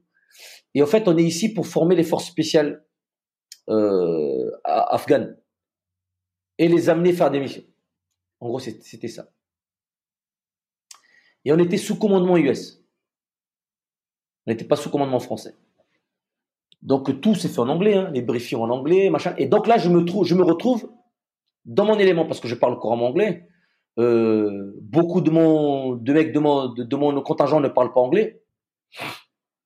Et euh, ça se passe bien la mission. Donc la mission c'est du lundi au vendredi, au samedi, je crois, on travaille et on a le poste de dimanche, je crois. On travaille pas. Donc là c'est pareil, hein, c'est reparti les sports, euh, le tir et là on en profite pour tirer. Parce que là, c'est des munitions. Les mecs, ils amènent des munitions sur des palettes de Manitou, tu vois. Tu tires ce que tu veux. C'est ça. Il y a des jours, on tire 1000 cartouches dans une journée. Que ce soit des pistolets, hein, que ce soit. Et on avait, euh, on était en train de tester les flingues que l'armée française allait acheter, les, les SCAR et les 416, euh, les HK. Donc nous, on avait testé ces flingues-là, en fait, et on devait, on devait euh, comment dire, faire des, des comptes rendus au retour. Hmm. Et nous, on a choisi le, le HK416. Le HK. On n'a pas pris le SCAR. Parce qu'en fait, le SCAR, il y avait un problème. Tu avais la bloc arrière, en fait, après euh, plusieurs tirs intenses, ça, ça cassait. Donc, nous, on a fait la compte rendu, comme quoi il fallait pas prendre ces flingues-là. Il fallait rester avec le HK. Et moi, j'étais en 417. HK 417. Et je, je, je, passais mes journées à aller au tir. J'adore ça, en fait. Et euh, Et la mission se passe. La mission se passe. Et tu as des mecs dans mon, dans, dans mon, dans mon groupe qui sont toujours là, euh, qui, qui, qui, qui, n'arrivent pas à m'encadrer toujours. Certains, tu vois. Encore, quoi. Parce que bah, bah, moi, je les calcule pas, moi, mais bon, on fait notre vie. Hein. Nous, on part en mission, on est tous en mission, tu vois. Hum. Et euh, un jour, on part sur une mission. On part sur une mission. Et la nuit, en fait, D'ailleurs, je, l'ai aussi dans mon, Instagram, ça. Je tombe, on tombe sur une mission de, reconnaissance et on devait chercher un, une cache à IED, tu vois. Donc on fait la mission, on fait la mission et les potes trouvent le, cache à IED et ils font péter la, maison du gars et euh, ils, font, ils font des prisonniers. Bon, bref, je, passe le truc. Et moi, comme j'étais, j'étais avec un groupe, euh, avec un autre groupe, le capitaine me dit, va trouver un endroit pour dormir ce soir. Donc, c'est maintenant que je me rends compte comment c'était débile. C'était pas débile, mais c'était dangereux ce qu'on faisait en fait. Donc, on était parti avec notre véhicule, avec plusieurs. Euh, on, en avait euh, un, un et non, on avait deux Hummers. On était peut-être euh, six mecs dans le véhicule, chaque véhicule, avec notre interprète. Donc moi, en fait, ce qu'on faisait, c'est qu'on on entraînait notre interprète au tir. Parce qu'on se dit, au moins, s'il faut un fusil de plus, l'interprète, il peut tirer aussi. L'interprète, c'est celui qui, traduit le, entre le traduit, entre nous l'arabe. Ouais, ouais, ouais. Et lui, il passe son temps à nous apprendre des gros mots. Euh, c'était génial. Et ce mec-là, il est aujourd'hui, il est en France. Je suis en contact avec. Il a pu partir avec sa famille en France. Tant mieux pour lui. Il le mérite. Un, un petit parenthèse. Hein tous ces gens-là qui partent en France, euh, qui s'enfuient euh, de leur pays, là, ce ne sont pas tous des enculés. Hein. Tu as des gens là-dedans qui ont servi la France. Tu as des gens là-dedans qui ont souffert, qui ont vraiment souffert. Et bien sûr, là-dedans, tu as des gens qui ont profité du système. Mais euh, c'est juste une parenthèse pour dire aux gens que tous ces gens qui, qui, qui quittent leur pays, et souvent ces gens, ces Afghans qui... Bon, moi, je parlais d'Afghans parce que c'était le, le côté afghan. Tu en avais beaucoup aussi qui, qui aidaient la France, quoi, et qui risquaient leur vie et qui d'ailleurs ont perdu certains de leurs familles. Et, euh, et lui, on part avec lui, en fait, il s'appelait Ramin, le mec. Et il détestait les talibans. Il détestait les talibs. Et j'ai des plein de vidéos avec lui. Parce que moi, j'étais, franchement, j'avais toujours une caméra avec moi. On me dit, faut pas avoir de caméra, mais je me dis, si jamais un jour je meurs, au moins, il y a des traces. Et j'avais toujours une caméra avec moi. J'avais toujours un truc pour filmer. Et euh, j'ai des films où quand on part en cours, on monte des montagnes, on se met en appui. Euh, mais moi, je les partage pas. Et j'ai des missions, des, des, des, des, vidéos où on fait péter des trucs. Euh, euh ou quand je pose des questions à des potes, putain, qu'est-ce qu'on branle ici On est payé de, une salaire de merde pour faire ce boulot de merde. Tu fais des, trucs comme ça de soldats, quoi, tu vois. Hum. Et, et je pose la question à Ramin, tu vois. Je dis, qu'est-ce que tu penses de, de cette guerre Et il me, il me dit, putain, on, on devrait raser le pays. et lui, il était vraiment radical, lui. Hein. Donc j'avais, les, les, les, la coalition avait beaucoup peur des, des, des, des interprètes parce qu'il y a beaucoup d'interprètes qui tirent sur les, soldats. Il y en a beaucoup qui font du blue and blue quoi. En fait, ils partent en mission avec et ils flinguent les mecs. Hmm. Tu vois? Hmm. Et après, ils disparaissent. Ils deviennent talibans. Quoi. Mais moi, j'avais confiance à ce mec-là. J'avais une échange avec lui et et je me dis dans ma tête, j'ai dit, si c'est, ce mec-là qui doit me tuer, ça soit ainsi. Et je l'amenais faire du tir. Et je lui donnais de l'argent de temps en temps. Tu vois Et des fois, il me dit, euh, j'ai un petit problème, euh, Ramon, euh, est-ce que je peux avoir un petit billet? Je lui filais des billets. Et moi, je jouais au poker le soir. Et des fois, je gagnais 200, 300 dollars. Et je lui filais 100 dollars, 50 dollars. Et il m'aimait bien. On s'entendait bien tous les deux. Et, et je lui ai appris à tirer j'ai appris à tirer avec le pistolet et le fusil. Et je lui ai, je lui ai fait, je lui ai filé un M4 quand on part en mission, avec un M203 derrière en dessous. Et c'était des c'était des guerriers les mecs. Hein. Tu sais que si ça cartonnait, lui, il, il, serait là quoi, avec toi. Quoi. Hmm. Donc je pars avec eux là, et euh, dans, dans, la reconnaissance et sur la mission là, on devait chercher un endroit. Et je tombe dans une espèce de ruine avec des petits villages là, dans une vallée. Et j'ai dit putain c'est pas mal ici pour s'installer pour ce soir, parce qu'au fait il faut, il faut quand même s'installer sur des points hauts, parce que si les talibs ils t'attaquent, tu peux quand même te défendre. Quoi. Donc on se met ici et je vois, je vois un vieux pas loin avec, euh, avec des gamins, euh, euh, des gardiens de, de chèvres. Quoi. Donc je vais tu te méfies de tout le monde, quoi. Et tu te méfies de tout le monde, exactement. Ouais. Donc je, je veux voir le gars, en fait, et tout, avec l'interprète et euh, je parle avec les, les, les, gardiens de chèvre là, et il y a un vieux. Et le vieux, il n'aime pas du tout les étrangers. Et il me fait comprendre. Je parle avec lui, bien sûr avec le respect, mais il est quand même euh, étonné que je sois pas blanc. Et il me dit pourquoi tu fais la guerre contre nous alors que tu n'es pas blanc, tu n'es pas français, toi, euh, tu es la honte de ton, de ton peuple, venir nous tuer ici, euh, blabla, il me sort un truc comme ça. En fait, je vais essayer de lui expliquer. J'ai dit, en fait, on n'est pas seulement ici pour tuer des gens. Je dis, il y a des actions sociales qui sont faites. On est là pour aider la population. On n'est pas, on n'est pas là pour tuer les Afghans. Et bla. Bon, en fait, c'est, c'est les guerres de, de, d'opinion qui, qui, qui, qui n'a pas de sens, en fait. Hmm. Et il me dit, euh, de toute façon, il me dit, euh, euh, vous n'êtes pas le bienvenu ici, blablabla. Et là, j'ai, un petit canif avec moi, petit couteau. Et je lui dis, écoutez, j'ai dit, vous savez, j'ai dit, là d'où je viens, je viens de Madagascar, on a le respect, j'ai dit, envers nos anciens. J'ai dit, tu peux m'insulter, tu peux te fâcher contre moi. Je dis, je, je me battrai jamais contre toi parce que je te respecte par ton âge. Et j'ai dit, et en fait, ce que je lui ai demandé, je lui ai dit, euh, est-ce que cet endroit est dangereux? Bien sûr, lui, il va te le dire. Et là, je lui file, j'ai dit, écoute, moi, j'ai dit, pour cadeau, je vous file une petite canif pour vous remercier et désolé de vous avoir dérangé. Et là, le vieux, il me regarde comme ça. Et il parle en pashtoun. Ah, il parle un truc. Et, le mec, il dit Ah, attends, attends, il veut te parler. Donc, je reviens, je m'assois à côté de lui. J'ai dit Qu'est-ce qui se passe? Elle m'a dit Ah, je suis désolé, j'étais méchant avec toi. J'ai dit Ok. J'ai dit C'est pas grave. T'as le droit. Et il me dit euh, J'aime bien comment tu m'as parlé tout à l'heure. T'es un, es un homme bien. Et je sens que t'es un mec bien au fond de toi. Dis Tu ne peux pas rester ici ne reste pas ici. Vous allez mourir si vous restez là. Je lui ai dit, mais on est nombreux. Hein. Il a dit, même si vous êtes nombreux. Il a dit, ici, les talibans, ils descendent tous les soirs chercher à manger, chercher à boire et se ravitailler dans le village. Et il a dit, c'est pas un bon endroit pour que tu sois. Il a dit, change d'endroit. Et là, je lui dis merci beaucoup. J'ai dit franchement, je dis c'est sympa de votre part. Et il me dit je te mens pas. Hein. Il m'a dit euh, je te dis ça comme un frère. Il m'a dit je te mentirai pas. Donc là, on quitte là en fait. T'as sauvé la vie quoi. Pardon? Ah oui, oui, le, mec, le mec t'a sauvé la vie quoi. Ah oui, le mec nous a, il nous a sauvé. Peut-être que ça, bon, euh, Dieu merci, il n'y avait pas de, de, de, contact ce jour-là, mais je me dis ça, ça nous a évité un gros truc quoi.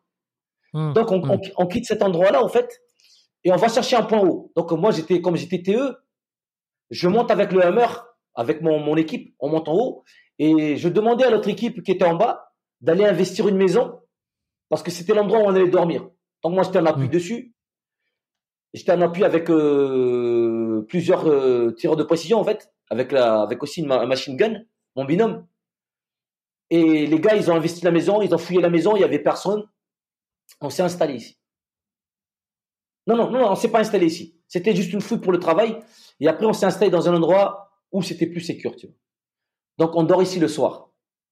Donc, je reviens sur les mecs qui m'aimaient pas, en fait. C'est pour ça que je, je, te, raconte cette histoire-là. Et le soir, en fait, on fait la garde. Et il y a des mecs qui dorment pendant la garde.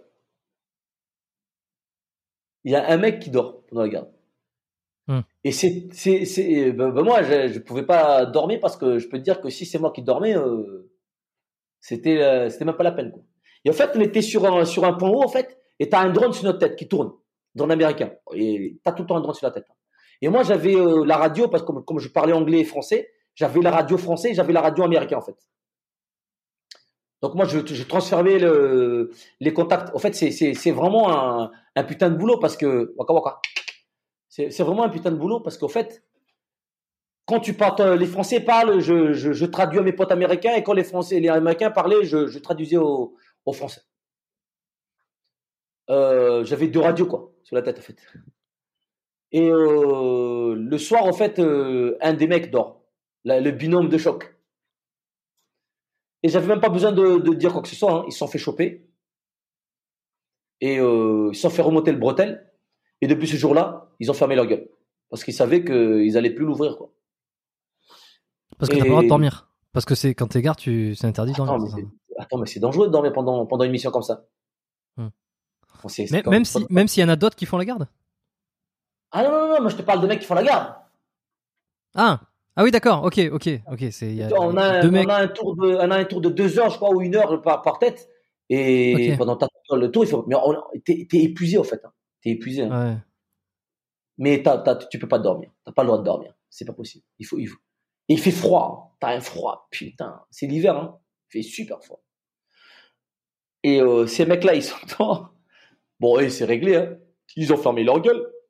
Et, euh, et le matin, on se prépare pour partir. Et on reçoit un appel. Ah non, non, c'est pas ça. Pendant la nuit, on entend des radios. Je me lève, au fait, avec euh, avec le, transmetteur. Et le trans, il me dit, putain, il y a le drone sur la tête. Ils ont failli tirer sur les mecs avec euh, ben, ben, notre pote, en fait, qui était sur la colline, était sur une, un mouvement de terrain, en fait. Et ils pensaient que c'était des talibans qui essaient de s'infiltrer, en fait. Hmm. Et le temps que les mecs réagissent, en fait, ils ont dit, ouais, il y a des, un mouvement de, de combattants sur votre, euh, au nord de votre position, sur une petite colline, pas loin de chez vous. Euh, identifiez ces mecs-là parce que sinon on va les, on va les bombarder. Et heureusement que qu'on a pu qu'on a pu leur dire que c'était des, des potes à nous quoi. Sinon ils auraient bombardé. Les US euh, ils sont très rapides avec le bombardement, tu vois. Hmm. Donc euh, on finit la mission, on repart. Et il y avait euh, plusieurs kilomètres à faire. Hein. Mais il y avait un axe de la vallée à la sortie de la vallée, il y avait 5 kilomètres à faire. On partait le matin très tôt. Hein. On a mis presque toute la matinée pour traverser les 5 kilomètres parce qu'en fait, il y avait plein de, villages et plein de, de buses et de ponts. Et en fait, à chaque fois, en fait, c'est descendre des véhicules, on allait checker les, les endroits et c'était la porte de quoi. Donc, toute la matinée, tu es fatigué parce que tu, tu, tu, tu, avances et dans ta tête, c'est, c'est explosion. Tout est dangereux. Tout, tout est danger pour toi. On, on s'arrête, on mmh. se met en position. Euh, tout est danger. Le danger, il est partout. Ouais, je vois. Mais quelque part, tu as envie de cartonner quand même. Tu as envie de que ça, défroide partout. quoi. c'est un truc de fou. Et moi, j'étais euh, au retour, j'étais machine gunner en fait.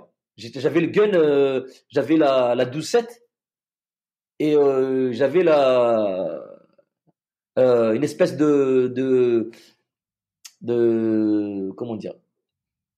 M203 M203 euh, euh, putain M240 tu vois? Ouais, je, Euh, je vois pas, mais. Voilà, bon, c'est des, des gros machine guns, c'est en coaxial, en fait. T'as, t'as un grand canon et un petit canon. En fait, si jamais t'as, t'as, t'as plus de munitions sur l'autre, tu peux tirer sur l'autre le temps que les autres, ils rechargent l'autre, tu vois, tu vois. C'est un truc comme ça, en fait. Hmm. Et on part, on part, on part. Et sur notre tour, Ça, on sort des, Ça, c'est sur, la bagnole. sur la bagnole, ça? Ouais, sur la, sur, la, bagnole. sur la- Sur le M- MV, ouais. Ouais, ok. Je, je vois. Donc on quitte euh, la vallée là, on arrive dans les routes euh, principaux, tu vois, euh, principales en Afghanistan là, sais les grands chemins là. On roule, on Mhm. roule, on roule, et on reçoit un, un coup de téléphone, un message sur nos téléphones. Il y a une bagnole Société Bomber qui arrive, qui est dans la ville, Corolla blanche. Et je peux te dire qu'en Afghanistan, il y a que des Corolla. Oh putain le truc. Mhm. Donc on nous dit il y a un Corolla qui arrive, un Corolla bourré d'explosifs qui, qui, qui, qui va se faire exploser euh, aujourd'hui. Et nous c'est le convoi, on est en convoi pour rentrer dans notre camp. Donc euh, je, peux dire que en, t'es en stress, hein. parce que ça tu peux Mm. pas te, tu peux rien faire par rapport à ça. C'est le mec qui s'explose, c'est fini pour toi. Et souvent ils font ça à passage de convoi, ils s'explosent. Et là je- on part, on part, on part, on part. Et là on attend alerte sur le convoi. Il voit un, Corolla blanc qui arrive à fond en face de nous. Et qu'est-ce que les mecs ils font? Donc les mecs ils voient le, convoi et nous on voit le, Corolla. Et les mecs commencent à allumer la voiture. La voiture, elle, euh, elle se, se- elle se, elle stoppe, tu vois. Et là ils arrêtent de tirer. Et t'as une bagnole qui arrive derrière, qui arrive sur la voiture. Au fait, au fait, c'était des mecs au fait qui étaient bourrés, des Afghans qui étaient bourrés. Euh, je pense que c'est des gamins de, des gamins euh, assez jeunes qui ont bu et qui se fait suivre par la police, sauf qu'ils étaient dans un Corolla blanc. Putain, Ah, je mais peux c'est dire quoi ce, c'est quoi ce, ce, ce- ce- cet enfer de fou furieux dans ce pays Et là, mon gars, et, et- et le truc, c'est que tellement que tout le monde a stressé dans le, dans le, dans le convoi, tout le monde a commencé à tirer en l'air. Ah bah moi, je, je me suis pas gêné. Hein. J'ai vidé. mon-. Ah ouais. Et imagine un convoi de, de 40 véhicules comme ça. Il y a tout le, la ville était vide. Parce que tout le monde pense qu'il y a, une, il y a une gros, un gros combat dans la ville, quoi. Et en fait, ça nous a permis de rentrer à la maison, mine de rien, tranquille. Hmm. La ville. Et, et- et la bagnole, finalement, euh, jamais su où elle était? La vraie? Et la bagnole, en fait, non, non, on n'a jamais su la, où elle était la bagnole, mais on- nous, on, on savait pas, autant pour nous, hein, c'est, c'est, c'est mieux pour nous, quoi. Et euh, on se barre euh, au camp. Et, ça, c'était la. Et en fait, on faisait beaucoup de missions comme ça, en fait. Pas beaucoup, mais on faisait 4-5 en- en- comme ça, en fait. En fait, on travaille, on fait des entraînements et on amène les mecs faire des missions. On fait des entraînements, on amène les mecs de faire des missions. Et pour te dire les histoires de de de de de- de- d'interprètes des gens là, j'avais un groupe qui était qui était là-bas en même temps que nous, des US quoi. Et euh, leur leur bagnole tout écrit infidèle, euh, ils ont des photos de de sur leur bagnole. Et un jour, il y a un des, un des jeunes en fait euh, qui était dans la voiture en train de dormir avec son chef de groupe, il s'est fait allumer par un mec dans la bagnole. Dans le camp, hein. il s'est buté par euh, par son interprète en fait. Et c'est là où on a vraiment une culture différente avec pas, beaucoup de pays que nous, Français, tu vois, on est, on, aime bien s'intégrer dans le pays quand même, tu vois, on, on arrive quand même à, à, à passer, tu vois, mine de rien. Ouais, ouais. Euh, et nous, et moi surtout étant, étran, euh, je veux dire, étant, Ouais, étant malgache, ayant vécu à l'étranger, moi je, je, je suis vachement à cheval sur les cultures des gens, donc je respecte beaucoup ça. Là, t'as- t'as- t'as- t'as- c'est toute ta vie, quoi, de, de chercher à te faire Voilà. euh, accepter. De... accepter. ouais. Exactement. Et, euh, et là-bas, en fait, moi, ce que je faisais, c'est que j'allais manger avec, les, avec mes, mes étudiants, en fait, avec les, les soldats afghans. Et ils étaient trop Mm. contents de me voir manger avec eux. Mm. Et tous les midis, ils mangeaient toujours du riz avec un peu d'eau, avec de l'eau, avec de la viande. Euh, ils aiment bien le, le, le vi- la viande gras, euh, tu sais. Et moi, j'adore Mm. ça parce que c'est comme la bouffe à Madagascar. Donc, euh, Mm. tous les midis, j'allais bouffer avec eux.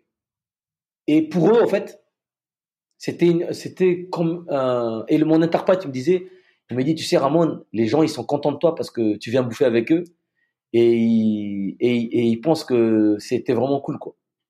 Et pour te dire, parmi les gens de mon contingent, t'as des mecs euh, qui, qui disent, ouais, leur bouffe de merde, c'est de la merde, leur riz de merde. C'est, complètement différent de mon, de mon mindset. C'est ta façon de penser. Bien sûr, ouais. ouais. Ouais. Et, et chez moi, tu vois, euh, déjà dire que la bouffe de quelqu'un c'est de la merde, ça se fait pas du tout. Tu vois, c'est c'est vraiment une différente culture, tu vois. Hmm, mais j'avais pas le temps, moi, j'a- j'avais pas eu le temps d'expliquer ça aux mecs, de, de leur apprendre ça parce que je savais que ça servait à rien en fait. Donc moi, je faisais ma vie avec euh, avec euh, avec mes potes, du moins avec. Et, et- et quand, quand est-ce que quand est-ce que tu, euh, tu restes combien de temps en Afghanistan? Jusqu'au moment où tu rentres et au bout d'un moment tu finis par en, par en avoir marre, non? Enfin, enfin pas en avoir marre, tu veux dire parce que les retraites arrivent assez tôt. là. Les retraites, non non non non non, là, le retraite, non non, là c'est, je suis au milieu de ma carrière. hein. Ah, t'as la, la vingtaine quoi. T'as la vingtaine. Ah, non non non, je suis à à 10 ans de service. Ok. Je suis au Ok, moitié de ok. ma carrière. Donc c'est ma Et déjà, deuxième parce que j'ai- J'ai Deuxième l'impression que ça mission en tant que- tellement passé de choses. deuxième mission en tant que force spéciale et c'était ma ma cinquième mission en tant que militaire. Ok. Euh, T'as fait d'autres missions qui t'ont marqué, euh, des trucs qui t'ont comme comme ça là, des. J'en ai beaucoup. J'en ai beaucoup. C'est c'est quoi la, la- le Ouais. le meilleur le meilleur souvenir?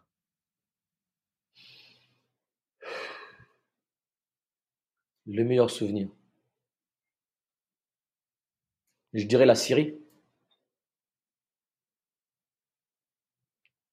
C'est vraiment la chose quoi. c'est vraiment la mission qui m'a qui, qui, qui, qui- déjà qui m'a fait quitter l'armée déjà Pourquoi? Et qui m'a parce que ça m'a fait ça m'a fait comprendre beaucoup de choses. Ça m'a fait comprendre politique, euh, Exactement, euh, politique. Ah ouais, ouais. Ouais. C'est souvent ça. Hein. C'est enfin pas non pas souvent, mais c'est c'est le c'est la Ouais, limite à un moment donné pour certains. Voilà, tu rentres. Moi, moi, moi je, je, réfl- je, je, mine de rien, on réfléchit, hein.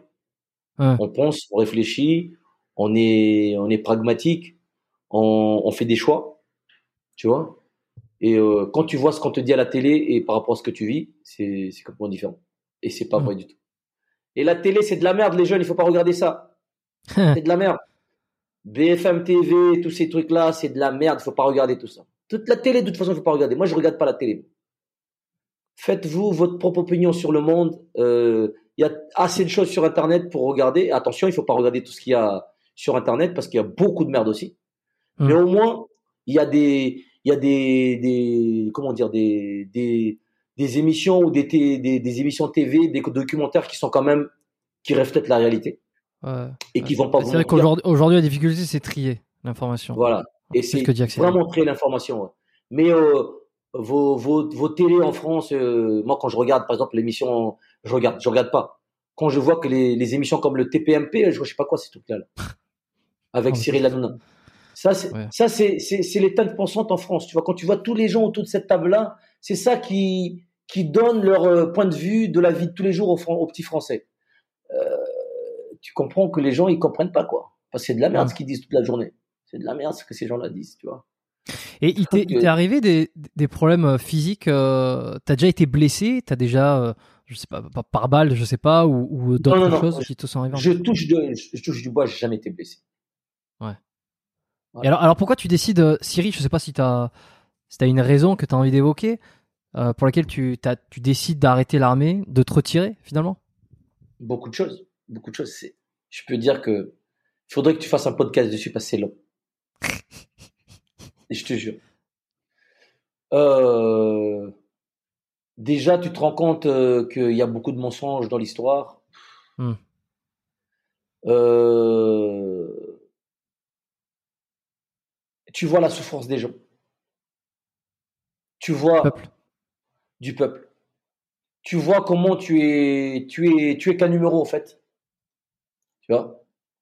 Les gens ils Ah. se foutent de toi en fait. Les gens qui t'envoient faire ces guerres-là, ils en ont rien à branler de ta gueule en fait. Euh, je te raconte une petite histoire. On avait une mission là-bas. On était dans une école. et tu tombes sur une famille de d'Afghans, de, de Syriens en fait. Et le gars, tous les jours, il nous fait à manger. Il est là sur la ligne de front avec nous, avec ses enfants. Il avait huit enfants. Et avec sa femme. Et tous les jours, les mortiers arrivent. Hein. T'as les mortiers qui arrivent tous les jours. Euh, allez, des fois, il y a des jours sans. Mais je peux te dire, quand le mortier tombe à 15 mètres ou dans, l'endroit où tu es, c'est, une sensation que tu peux pas expliquer à quelqu'un. D'accord? Quand un coup de mortier arrive et que toi, tu comptes, euh, pas, t'entends le, départ, le, coup de départ, en fait, parce que tu vois un, départ de fumée, tu n'entends pas le coup. Hein.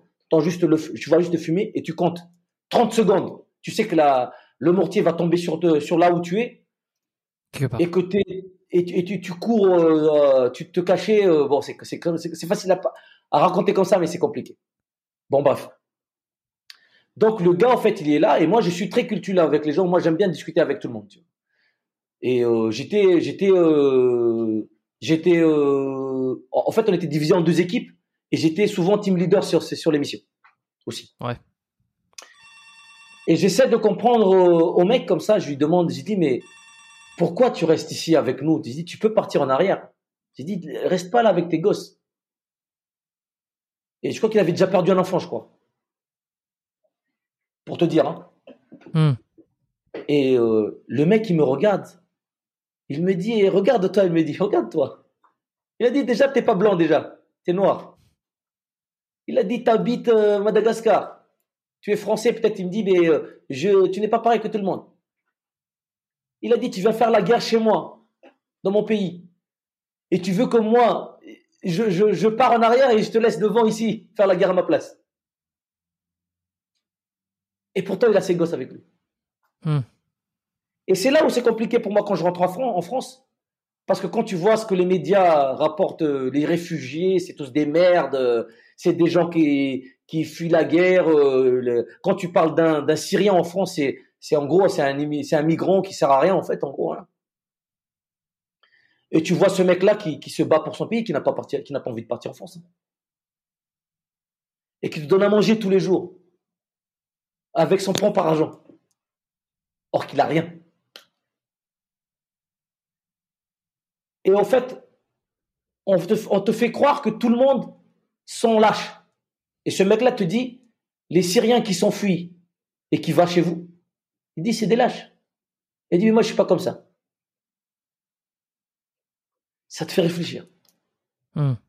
Et, ça te fait, euh, tu as, une vision différente de, des choses. Hmm. Tu comprends? Je vois. Ouais, je vois, je vois. Et après, après ça, ça m'a fait, fait, fait, mal au cœur parce que même moi, je, moi, moi j'avais, j'avais des a priori avant de partir, mais tous mes a priori sont partis. Et c'est hmm. des, des, musulmans, les mecs, hein. Ils sont musulmans, hein. Et c'est les gens les plus gentils que j'ai rencontrés dans ma vie. Tu vois? Hmm. Et, et c'est pas du tout, et, et, et, et, ils pratiquent pas du tout le même, euh, les mêmes islams que, que, les gens qui tuent des gens en France. Tu vois ce que je veux dire? Mmh. Mmh, Ouais, bah, évidemment, c'est très politique, surtout en ce moment. Voilà. Et, et, et je te dis, et, déjà là, en fait, ça te, ça te fait beaucoup réfléchir. Ça te fait beaucoup réfléchir. Euh, je t'explique en gros, hein, ces, mmh. missions-là, hein, tu pars de la France, tu arrives en avion euh, civil euh, dans un pays frontalier, de là, tu es récupéré. Et pour juste pour avoir, tu, vois l'image. Hein. De là, on récupère tous tes papiers, tes sans papiers, en fait, dans, l'endroit où tu es. Et là, tu embarques dans un, dans un V22. C'est les hélicos euh, de américaines avec les hélices qui, qui peuvent basculer, là, tu sais. Et euh, tu fais un vol tactique, euh, je sais pas pendant combien d'heures, pour arriver sur une base qui est au milieu de nulle part. D'accord? Et là, tu es tout seul. Hein. Et, et ça, m'a beaucoup marqué parce que j'ai vu beaucoup de choses, choses dégueulasses. Tu vois? Euh, Je te donne un exemple. Je croise, euh, et ça, m'a beaucoup affecté. Et d'ailleurs, j'ai, chopé le, je pense que c'est, c'est le déclencheur de mon, de mon, comment dire, mon syndrome post-traumatique. Et je me traite toujours aujourd'hui. Hein. Je paye euh, toujours mes, mes traitements moi-même. L'armée me donne rien. Euh, ça me déçoit parce que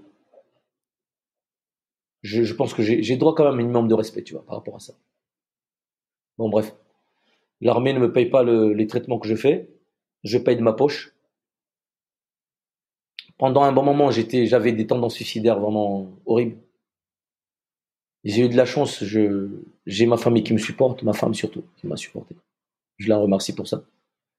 Les enfants, mes enfants, mes chiens. Euh, je pense que sans ma famille, là, je, je suis déjà mort. Je serais plus ici. Hmm. Euh, et c'est pour ça que je te dis que jamais j'enverrai mes gosses euh, faire l'armée en France. Jamais. Et qu'est-ce que t'as Parce que ju- jusque là, jusque là, tu t'en sors. Ça, c'est ma, Qu'est-ce qui, ça, c'est ma, der- dernière mission.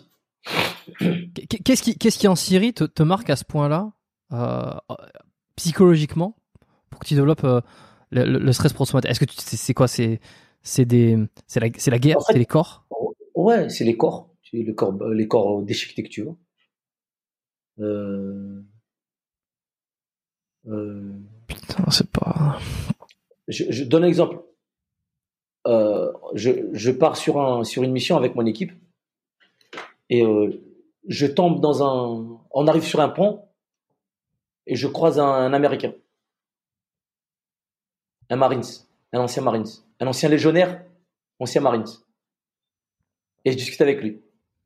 Donc, euh, moi, j'adore les, Américains parce que moi, déjà, ma femme, c'est une Américaine déjà et j'aime bien leur mentalité en fait. Et je discute avec le gars. Et le gars, il est venu de la Californie pour aller faire la guerre en tant que civil hein, avec les avec les Kurdes. Et je parle avec lui et je sympathise vite fait avec lui, mais euh, t'as pas le temps de, pas, de trop sympathiser parce qu'il va partir. Donc il part en mission. Et quelques mois plus tard, quelques semaines plus tard, euh, je suis au, au TOC. Donc euh, là où il a- je suis dans un dans notre petit HQ quoi, parce que l'HQ, euh, le, pas le HQ mais le truc où tu as tous les caméras, les drones, Hmm. t'as tous les officiers traitants, les machins, les renseignements, machin et tout, et tu vois tous les vidéos en fait. Et on me dit que il y a ce gars-là qui est blessé et qu'on ne peut pas le récupérer en fait. On nous a dit ouais, il vient faire la guerre ici par son propre chef. euh, c'est pas un... il fait pas partie de notre unité, euh, on n'a rien à foutre quoi. Mais quand je vois que ce mec-là, en fait, ça, tout ça, ça me, perturbe en fait.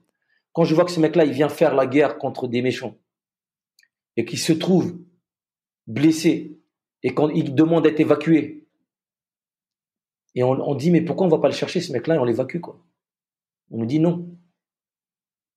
On te dit euh, non. il- il- quand tu te bats contre la, quand les, les, quand tu te bats euh, de ton propre chef, euh, tu te démerdes. Pourquoi je te raconte cette histoire-là? Parce qu'il y a, il y, a, il y a quelques mois, je lis un. J'aime bien lire les, les, les, les journaux, je crois que c'est Daily Mail ou un truc comme ça, là. Et je tombe sur qui? Je tombe sur ce mec-là. Son histoire. Hmm. C'est pas une blague ce que je te dis. hein. Hmm. Et je tombe sur ce mec-là, son histoire. Et en fait, il s'est suicidé, en fait.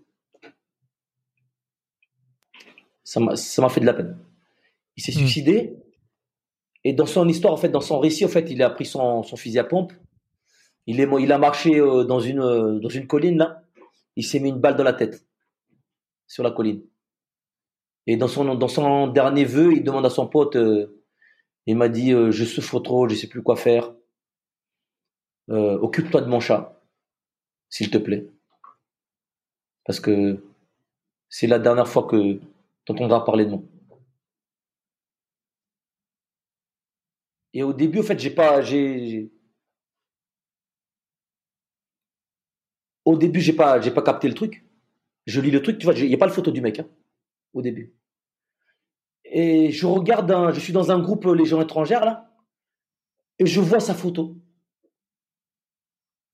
Et au fait, il y a quelqu'un qui a posté ça sur, la, sur leur groupe en disant c'était un ancien légionnaire, il faut le, il faut l'honorer et tout. Et c'était un ancien Marines. Et quand j'ai regardé, en fait, l'histoire du gars, en fait, c'était le gars que j'ai rencontré sur le pont. Ok. Et, et tout ça, ça te fait réfléchir parce que tu te dis, ce mec-là, en fait, il, il, fait la guerre pour la bonne cause quand même. On aurait pu l'aider, quoi. Et ça, ça, ça c'est perturbant pour moi. Tu vois? Ouais. Et, Ouais. et, et surtout quand il rentre chez lui, il, meurt, meurt comme, un animal, en fait. Euh, je dis surtout aux mecs qui ont, parce que moi je pense qu'il y a beaucoup de monde qui sont, qui sont seuls par là, là, qui ont, qui ont des vécus peut-être plus, plus compliqués que moi, par rapport à leur, à leur euh, carrière. Le conseil que je donne, c'est que déjà, il faut accepter qu'on soit malade, qu'on n'est pas bien dans la tête. Et tu as des, t'as des signes qui ne trompent pas. Tu as des signes qui ne trompent pas. C'est-à-dire? Quel, quel type de signe? Tu dors pas? Moi, je dors jamais. Je dors pas beaucoup. Ça fait trois ans que je dors pas. Depuis que j'ai quitté l'armée, depuis, depuis que je suis rentré de cette mission-là, je, j'ai des sommeils. euh, si je te dis combien je dors, euh, je te montrer. Tu dors pas assez, au fait. Tu es toujours en train, t'es, t'es toujours en train de, de stresser. Hmm. Euh, l'anxiété, la colère, euh, le stress, tout ça, c'est des trucs Mm. que tu, tu, tu- tous les jours, tous les jours, tu, tu, tu, tu le vis tous les jours. quoi. Et c'est là où si tu n'acceptes pas le fait que, que tu sois, regarde, je te donne un exemple. hein. Là, sur, sur mon téléphone, là, peut-être tu vois pas. Attends, rapproche un peu. Si, Ça, ça, c'est mon 6h59. cycle. Voilà, ça c'est mon cycle de sommeil, par exemple, hier. Tu vois? Ah oui, ok, Je. Tu vois le entrecoupé là. Ouais, je ne dors que 1 heure, 1 heure euh, 22 de sommeil Hmm. profond. Le fait, tu es tout le temps stressé. Quoi. Je te parle pas des oreilles qui sifflent tout le temps. C'est quoi, Euh, les balles? Les, les, les, ouais. les- les- Oui, parce qu'en fait, euh, non, pas, pas forcément les balles, mais des, des explosions en fait. Oui, les explosions, ouais. Voilà, les, les détonations, je veux dire. Ouais, des tonnes. Et je te dis, moi, j'ai, un jour, on était dans une mission là. Putain, les mortiers tombaient à, à, à 15 mètres, 20 mètres quoi. De notre position, on était, on était couchés dans un Mm. truc. Et ça, ça te fait une putain de bruit. C'est, c'est, il Mm. y a ton, il y a ton corps en fait, ton- ton- à l'intérieur de ton corps là. C'est comme si ton cœur, tes, intestins, ils vont tous sortir quoi. Et je te dis pas ce qu'il y a dans ta tête. Hein. Tu penses à tes gamins, à ta femme et tout. C'est un truc de malade. hein. Je- C'est des choses que tu peux pas parler. Mais ça, parler ça c'est c'est la guerre, quoi. Enfin, je veux dire, c'est c'est la guerre. Exact, exactement. Sauf que beaucoup de gens qui nous envoient faire ces trucs-là, ils savent même pas ce que c'est ça. Hmm. Bon bref. Euh, Bon, tu, tu, tu écoutes, euh, on, on va, on va, je pense qu'on va s'arrêter là parce que c'était ta dernière mission. Tu décides de t'arrêter, et puis euh, bon, quelques années, enfin, ou, ou, euh, peu de temps après, tu, tu, re- tu retournes à Madagascar. Ouais. Et puis, euh, et là, t'es Je là. Et aujourd'hui, je, je, je, crois- je savoir que tu fais un peu de coaching aussi. Tu fais du consul, enfin, du, du consulting pour euh, ouais, les je, forces non, spéciales non, quand même. ouais, je fais plus ça moi. Moi, avant le arrêté. Covid, là, j'allais, j'allais travailler à l'étranger un peu, et, et depuis le Covid, je, je, je fais plus rien. Je reste ici. Je- j'entraîne des mecs des fois avec moi euh, en ligne en faisant du sport. Je coach des Ouais. gens ici, c'est sympa, c'est cool. Moi, j'ai, j'ai un petit bar. D'ailleurs, si vous voulez regarder mon bar, c'est sur Instagram, euh, café.bar Colorado, parce que ma femme elle vient du Colorado. C'est sympa, regarde. Ok. Tu tapes Ouais. café.bar Colorado, tu vas voir que je suis dessus. Euh, j'ai un bar, euh, je fais des activités, j'ai construit pas mal de, de bungalows, d'appartements ici, donc je loue. Franchement, je vis bien ici. Pour rien au monde, je repartirai en France.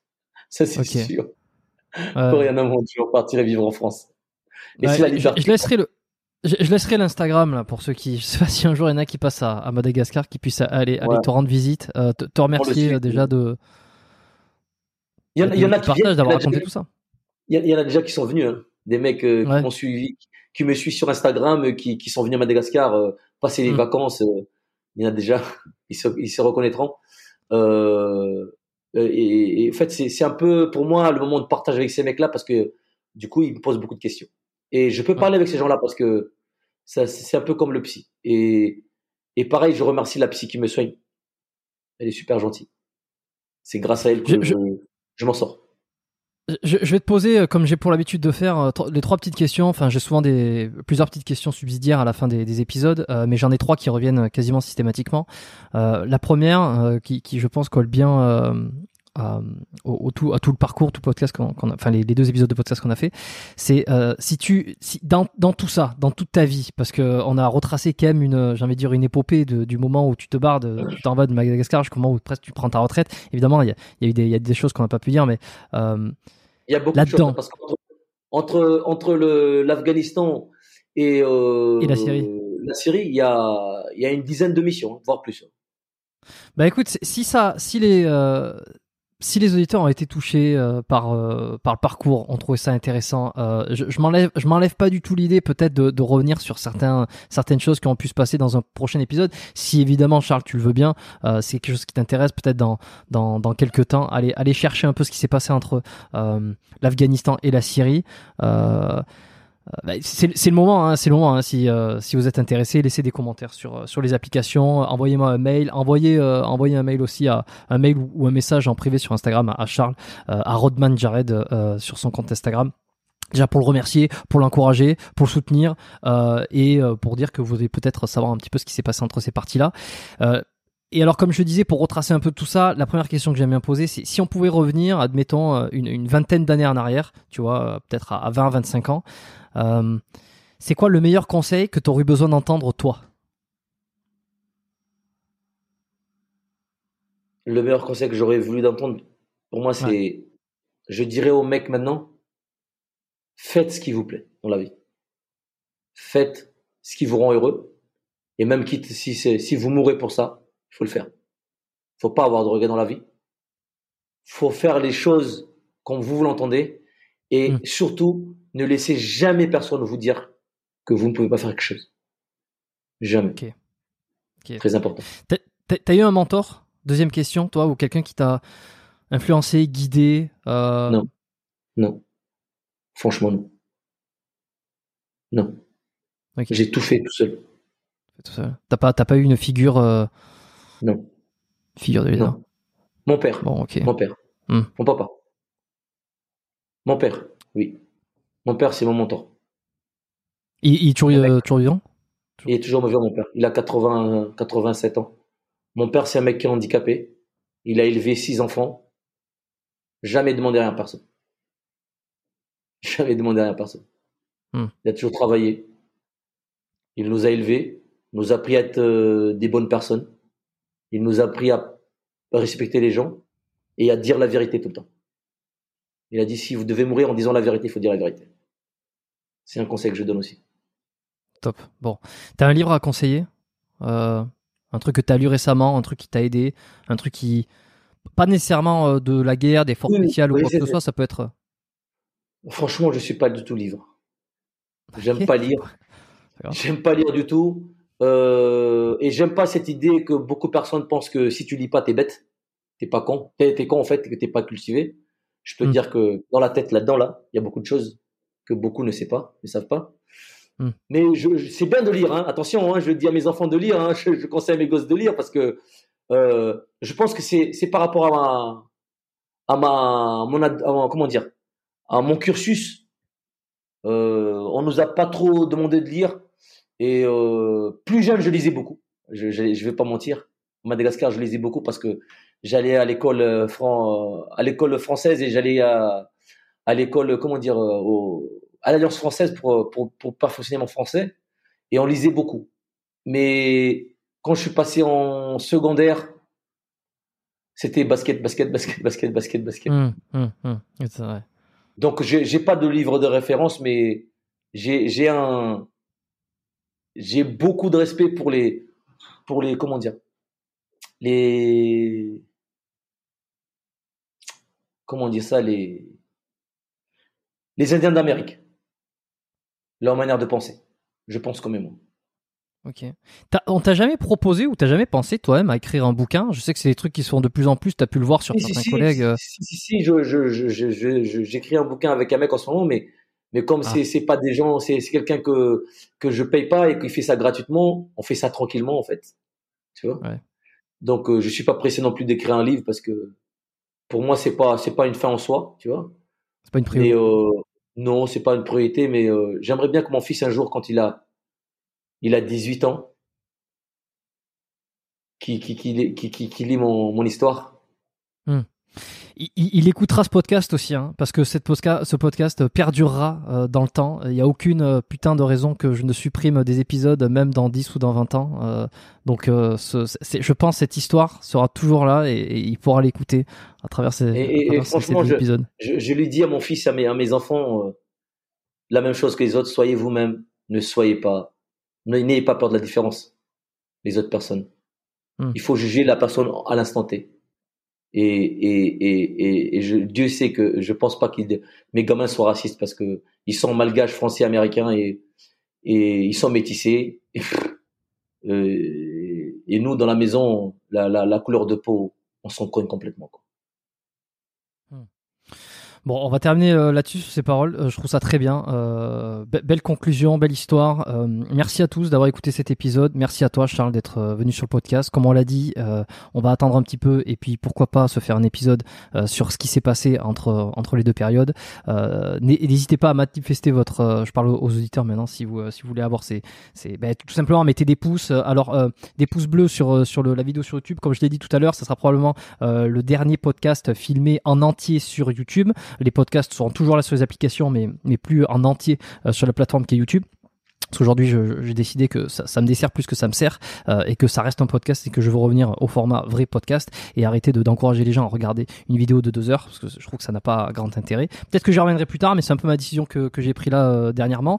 Euh, donc envoyez des messages, partagez ces épisodes, mettez des, laissez une évaluation sur Spotify puisqu'on peut maintenant depuis plusieurs semaines euh, sur Apple Podcast, sur les applications, vous descendez, vous faites dérouler, il y a un petit 5 étoiles, vous pouvez laisser un commentaire, qu'est-ce que qu'est-ce qui vous plaît, qu'est-ce qui vous euh, plaît tout qu'est-ce qui vous plaît moins, vous pouvez me l'envoyer en, privé euh, sur le, contact sur l'Instagram du euh, du podcast et également l'adresse email officielle donc qui est euh, contact at biomécaniquepodcast.com euh, pour tous ceux qui veulent me faire des retours privés un petit peu plus longs vous pouvez aller là-dessus. Sinon les évaluations merci ça aide le podcast ça permet à, gagner en, visibilité aussi ça permet de, gagner en crédibilité ça permet de, de plein de choses de ce qui permet d'avoir des invités euh, qui, ont des trucs incroyables à raconter euh, comme euh, aujourd'hui et comme la semaine dernière parce que les deux épisodes seront à la suite je te remercie énormément Charles je vous dis tous à la semaine reste avec moi 30 secondes quitte pas je vous dis tous à la semaine prochaine, nouvel épisode. On, va partir sur un autre sujet probablement. Et puis d'ici là, portez-vous bien. Et, voilà. Et, méditons un peu sur tout ce qui s'est passé aujourd'hui. Enfin, toute l'histoire de, de Charles, je trouve ça intéressant. Merci. À la semaine prochaine.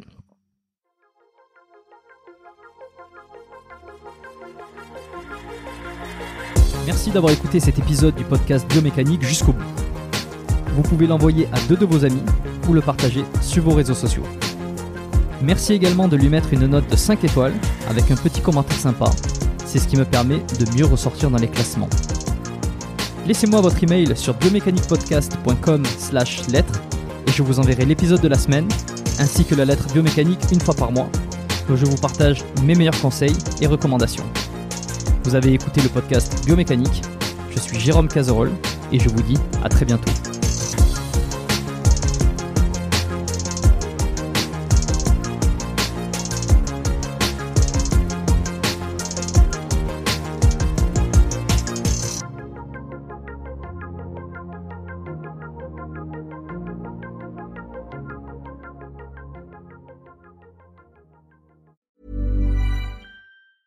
The secret to summer ready skin is here. Osea's number one best selling Andaria algae body oil, clinically proven to instantly improve skin elasticity and transform dry skin to silky, soft, and unbelievably glowing. Its signature scent of freshly squeezed grapefruit, cypress, and mango mandarin transports you to sun kissed summer days. Get healthy, glowing skin for summer with clean vegan skincare from Osea. Get 10% off your first order site wide with code GLOW at OseaMalibu.com.